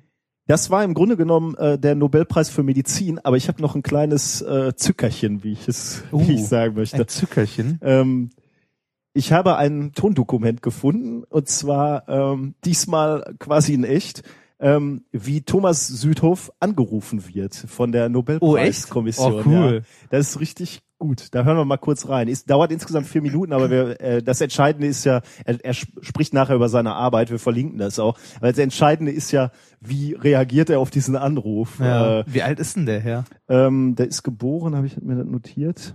Nee, kann ich dir leider gerade nicht sagen. Wie hieß er? Äh, Thomas Südhoff. Also er sollte ja spätestens jetzt einen Wikipedia-Eintrag haben. Ja, da gehe ich schwer von aus. Ja. Thomas Südhoff, 55. Der ist erst 55? Ja, 55 Ach so, geboren. geboren, ja, okay. 55 geboren. Äh, in Göttingen. Ja, habe ich gerade gesagt, hast nicht zugehört. Achso, dass er auch da, nee, du hast gesagt, er hat studiert und so, oder? nee, auch das, geboren, aha. ja. Okay, er ist Professor an der Stanford University. Nee, nee. Äh, Und leitet das dortige Südhoff-Laboratorium. Okay, hm. Also ich könnte hier, äh, dann könnte ich meine Arbeitsgruppe hier auch nochmal umnennen. ja. So, jetzt nicht nicht lesen, sondern ja, ja, ich höre, ich höre. äh, dieses äh, Mörder-Tondokument. Also, äh, Oh, ich, ein, ja. ein, ja. ja, tut mir leid. Äh, will ich nachher, mach nee, weiter. mach erstmal. Ich habe doch noch mal gelesen, tut mir leid. Ähm, der hat sein Abitur, also ich, damit muss man eine Lanze brechen, er hat sein Abitur an der Waldorfschule gemacht. Da bringst du uns natürlich jetzt in Schwierigkeiten. Was denn? Meine beste Freundin hat ihr Abitur an der Waldorfschule gemacht und ist richtig gut. Mein Cousin auch. Ja. Äh, Gibt ja Vorurteile. Sind mir bekannt. Ja. Bitte, Musik. ja. So, dieses To- Tondokument. Thomas Südhoff fährt gerade Auto und bekommt den Anruf aus Stockholm. Fährt Auto? Ja.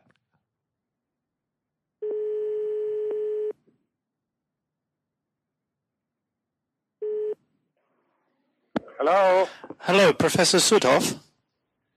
Yes. This is Adam Smith calling from uh, the Nobel Prize website in Stockholm, um, where it has just been announced that you've been awarded the Nobel Prize together with Jim Rothman and Randy Sheckman. Are you serious? I am serious. Yes, my name is Adam Smith, and I work for the um, for Nobel Media, which is the media company of the Nobel Foundation. And the announcement has just been made just a very few minutes ago here in Stockholm. Oh my God.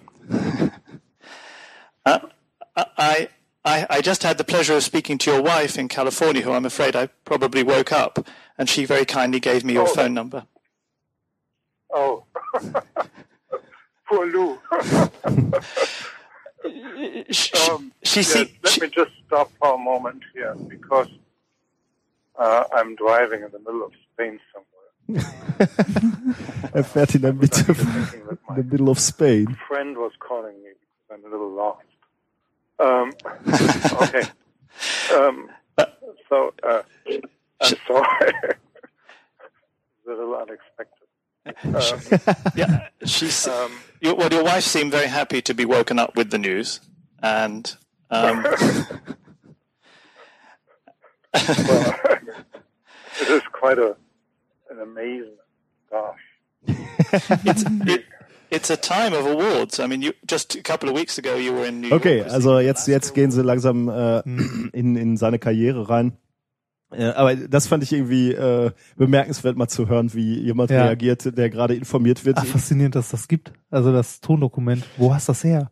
Ich äh, weiß gar nicht mehr, auf irgendeiner Webseite gefunden, aber ähm, Also ich muss sagen, er reagiert ja noch recht gelassen. Ne? Also wenn mir jemand, also okay, die erste Frage natürlich, willst du mich verarschen? are you serious? Äh, aber äh, ich meine, er wird ja wissen, dass er nominiert gewesen ist, oder? Oder wissen die? Ich habe immer das gedacht, dass, äh, dass man da sich, äh, dass man irgendwelche Gerüchte hört. Also ich kann mir, Hm. ähm, kann mir nicht vorstellen, dass es so geheim ist, ehrlich gesagt. Hm. Ja. Aber gut, du freust dich wahrscheinlich trotzdem, wenn es dann soweit ist. Also ich an seiner Stelle wäre ein bisschen mehr ausgerastet. Dieses Tondokument wird uns vermutlich für alle Ewigkeiten verschlossen bleiben. Wahrscheinlich. Haben wir denn noch Nobelpreise zu vergeben? Haben wir hier? noch Nobelpreise zu vergeben? Ja, wir haben noch einen äh, auch äh, kritisch häufig diskutierten Nobelpreis zu vergeben. Dann? Und äh, zwar äh, den, äh, nee, den, nee, Quatsch, der kommt später. Der Literaturnobelpreis. Der Literan äh, Literaturnobelpreis, äh, der wurde ja schon von ähm, äh, von Alfred Nobel selbst gestiftet, ähm, schon auch früh verliehen, häufig. Ähm, ähm, der ging dieses Jahr an äh, eine Googlest du das jetzt gerade? Ich- habe ich- das Gefühl, du bist überhaupt nicht vorbereitet. Doch, ich hatte mir das vorbereitet. Ich hatte das offen. Ich habe nur dooferweise gerade den Tab zugemacht. ähm, der ging, ich habe es auch gestern schon nachgelesen. Der ging äh, an äh, Alice Munro. Hm. Ähm, die gute Frau kommt aus Kanada. Okay. Und äh, die hat äh, den bekommen für die Art, wie sie, also die ist eine berühmte Autorin, zumindest in Kanada oder im englischsprachigen Raum für Kurzgeschichten. Mhm. Und äh, die hat eine besondere Art, wie sie ihre Kurzgeschichten schreibt. Und zwar springt sie mitten irgendwo in die Geschichte, also mitten rein und dann entwickelt sich so langsam, was davor und danach passierte und so. Ah, okay. Und äh, die hat die Art, wie Kurzgeschichten geschrieben werden, wohl äh, revolutioniert. Oh, okay. Ja.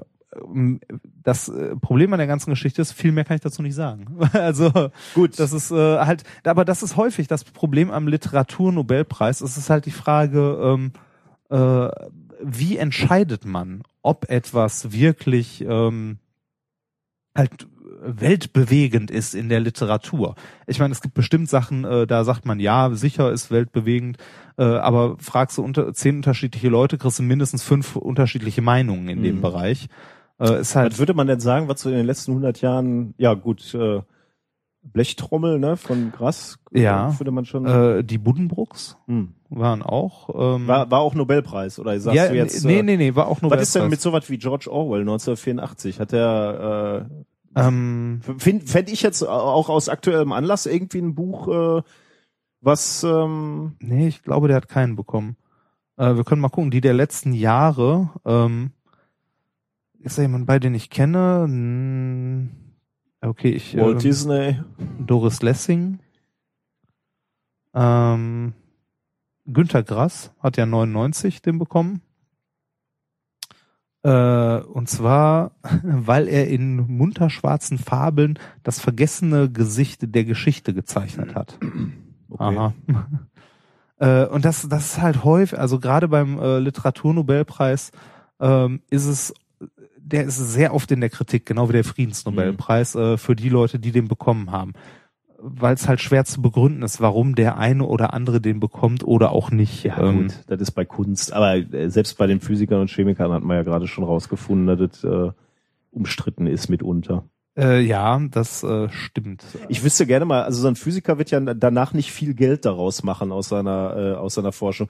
Das wird ja vermutlich beim, also schon durch Ich Vorträge gerade und sagen, so. also der wird ausgesorgt haben. Äh, das sowieso, ja. ja, also nein, allein nur durch das Geld, was der danach noch reinbekommt. Also Aber bei einer, bei jemandem, der tatsächlich was, was verkauft, nämlich jemand, der Bücher verkauft, äh, der hat ja tatsächlich ein Produkt am Markt, äh, was gekauft werden kann. Also ich wüsste, wüsste gerne mal, wie sich das auf Verkaufszahlen von einem Autor auswirkt. wenn er einen Nobelpreis Ja. hat, meinst du? Boah, ich glaube massig. Also dann kannst du, glaube ich, so schnell kannst du die Bücher gar nicht nachdrucken. wahrscheinlich nicht. Also das ist halt, äh, das ist halt, aber wie gesagt, immer noch problematisch, finde ich. Also wem man den gibt. Ähm, es gab wohl auch mal äh, einen Fall, dass der äh, einer, äh, einem Autor oder einer Autorin was gegeben wurde, ähm, die im Grunde im Nachhinein von vielen Fachleuten beurteilt nichts geleistet hat. Hm. also deren Romane oder äh, Beschreibungen auch äh, unterdurchschnittlich sind, also schlecht. Ne? Also ich meine, es wird immer diskutiert und wie gesagt, liegt auch im Auge des Betrachters, aber da waren sich viele Fachleute einig, dass sie unter aller also, ne, also nicht nicht nicht gut ist und äh, dadurch hat sich ähm, äh, eingebürgert beziehungsweise äh, gibt es sozusagen die Regel, dass äh, der Nobelpreis in ähm, Literatur nur jemandem verliehen werden kann, der im Vorjahr schon nominiert war. Was? Also der muss zweimal nominiert sein? Richtig. Ja, das heißt, wenn du erstmal nominiert warst, weißt du genau, du kannst ihn gar nicht kriegen. Und daher, da kommt der Punkt, dass die Leute nicht wissen, wer nominiert ist. Da Mhm. gab es dann nämlich auch noch ähm, einen Artikel, ähm, dass äh, jetzt jetzt halt nachgelesen werden kann, wer vor 50 Jahren den Preis bekommen hat. Und da sind wohl auch ein paar bei, die den halt nicht äh, beim zweiten Mal nominieren bekommen haben, sondern beim ersten Mal. Hm. Äh, aber es hält sich trotzdem so diese Vermutung, beziehungsweise Gerücht oder was auch immer es ist. Äh, aber ist schon interessant. Also, Der- ja. also Literaturnobelpreis ist jedes Mal heiß diskutiert. ja, genauso wie der Friedensnobelpreis, ähm, zu dem wir dann ähm, jetzt noch äh, kommen werden. Ähm, Äh, wer hat den dieses Jahr bekommen? warte, lass mich kurz einen Timestamp setzen hier, Ja. damit wir das nicht, ähm, hier habe ich jetzt schon ver, verbaselt. Naja, ist egal. Sieht ja aus, als ob du das jetzt erst machst. du bist ja überhaupt nicht vorbereitet. Ja, so what goes around comes around. Ja. Okay, also ähm, der äh, Friedensnobelpreis ging dieses Jahr an die Organ Organisation für das Verbot von Chemiewaffen, OPCW. Ah ja. Ähm, die Organisation bekommt den für die intensiven Bemühungen für die Zerstörung chemischer Waffen. Äh, ja, das ist so ein bisschen, das hatten wir ja heute auch schon mal diskutiert. Da ist immer schon komisch, wenn so eine, so eine ganze Organisation irgendwie einen Preis kriegt. Äh, Mhm. ähm, also äh, ich, ich sag's jetzt mal zu Ende, die Organisation sitzt in Den Haag ähm, und soll eben die Chemiewaffenkonvention aus dem Jahr 1997 ähm, umsetzen quasi. Und wie machen die das? Ähm, ja gut, die, die sollen die Chemiewaffen, die du so in den Vertragsstaaten findest, überprüfen und die Vernichtung kontrollieren. Weil man hat sich halt darauf Hm, okay. geeinigt, dass man keine Chemiewaffen mehr haben will. Ähm, äh, jetzt jüngst äh, war die OPCW eben äh, so ein bisschen in der Öffentlichkeit, weil sie ähm, ich glaube, im Oktober jetzt angefangen haben, ähm, beispielsweise die Chemiewaffen vom äh, aus, aus Syrien ähm, zu Mhm. zerstören. Also so machen die das. Die gehen tatsächlich vor Ort und machen die Chemiewaffen kaputt. Okay. Ja. Ähm, ja, und genau über die, die, diese Arbeit jetzt in Syrien, äh, da, da ist, ist das Nobelkomitee dann auch mal nochmal drauf zu sprechen gekommen, ähm, hat gesagt, wie wichtig das ist, dass, dass eben Chemiewaffen geächtet sind und, und vernichtet werden. Übrigens in dem Zusammenhang dann auch nochmal äh, leichte Kritik geäußert hat, also das Nobelkomitee ähm, an äh, der USA und Russland, die nämlich auch äh, Mitgliedstaaten sind, aber äh, Die immer noch nicht noch genau, Chemiewaffen, die haben ne? immer noch nicht ihre ihre, Chemiewaffen alle alle zerstört. Ähm, deswegen auch noch leichte Kritik angemerkt. Ähm, ja, diese Entwaffnung ist im Sinne von Alfred Nobel, hat hat das Gremium dann nochmal betont und Ja, äh, das, das da könnte könnte man ähm, äh, haben sie wahrscheinlich recht, ja. Also ich muss sagen, da ist mir der Preis lieber als, äh, wie gesagt, die EU oder ja. äh, ich, also Obama? ich, ich, ich finde so ein bisschen äh, komisch auch äh, hier. Es ist halt so eine Organisation, die irgendwie so ein ausführendes Organ ähm, für, äh, im Schutze von Weltmächten ist quasi. Ne? Also du sagst halt, du setzt dich zusammen und sagst, okay, komm, Chemiewaffen sind nicht so pralle, lass uns die mal vernichten. Und dann, damit wir das haben, machen wir so eine Organisation. Das heißt, da wird jetzt nicht, das ist halt so idealistisch jetzt nicht so aufgeblasen. Irgendwie. Ja. Also oder ja. ich, ich, ich weiß, was du meinst. Es wäre schöner, äh, den Preis an jemanden zu verleihen, der sich aktiv für den Frieden der irgendwo, einsetzt. Ne? ja, der irgendwo in Nordkorea ähm, gegen gegen Ja, die, die Regime alleine ge mit unter die- die Todesfurcht. ja, die Pressefreiheit Ja. hochhält oder sowas. Ja. Also irgendwie so weit, wo, wo du so sagst, der, so, eine- so eine einzelne Person, die sagt, ähm, Andererseits ähm, äh, verscherzt es dir dann auch nicht mit den entsprechenden Ländern. Ne? Da gab es ja mal äh, einen Friedensnobelpreis, der an einen Inhaftierten in China verliehen Ja. wurde. Äh, und da gab es ja auch, äh, war ja ein riesen, äh, riesen Bohai rum. kam nicht so gut an. Ne? Ja, genau. Das, Also in China. ja.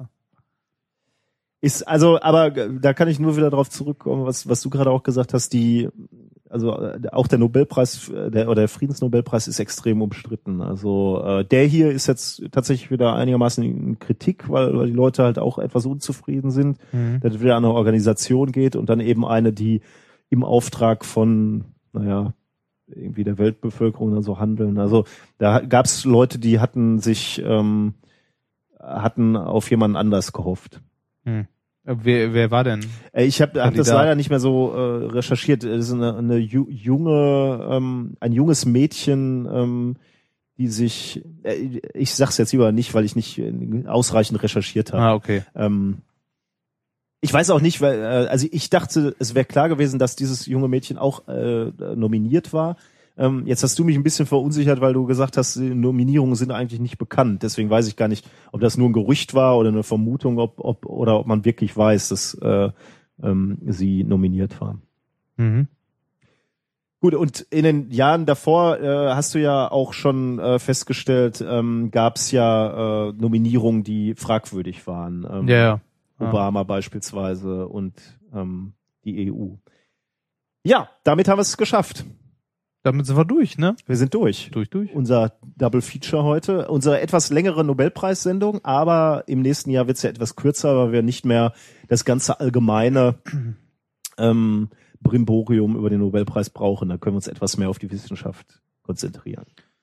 Wir hoffen, euch hat's Spaß gemacht. In der nächsten, nicht in der nächsten Woche, aber in der übernächsten Woche kommt die nächste Folge. Wieder eine ganz klassische Minkorrekt-Folge mit minkorrekten Themen, Experimenten. Experimenten, Musik, Alkohol. Noch mehr Bier. Ähm, wir machen den Sack zu mit Herrn Obama. Das passt ja eigentlich Oh, ganz echt? gut. Oh. Äh, mehr oder weniger. Ja. Macht's gut. Wir hören uns. Schönen Abend. Tschüss. The Nobel Peace Prize for 2009 is to be awarded to President Barack Obama. I am both surprised and deeply humbled. I heard it today, Barack got a prize. Seems they're dishing peace prizes left and right. If you want a prize, you can do it too. There's just a few things that you gotta do.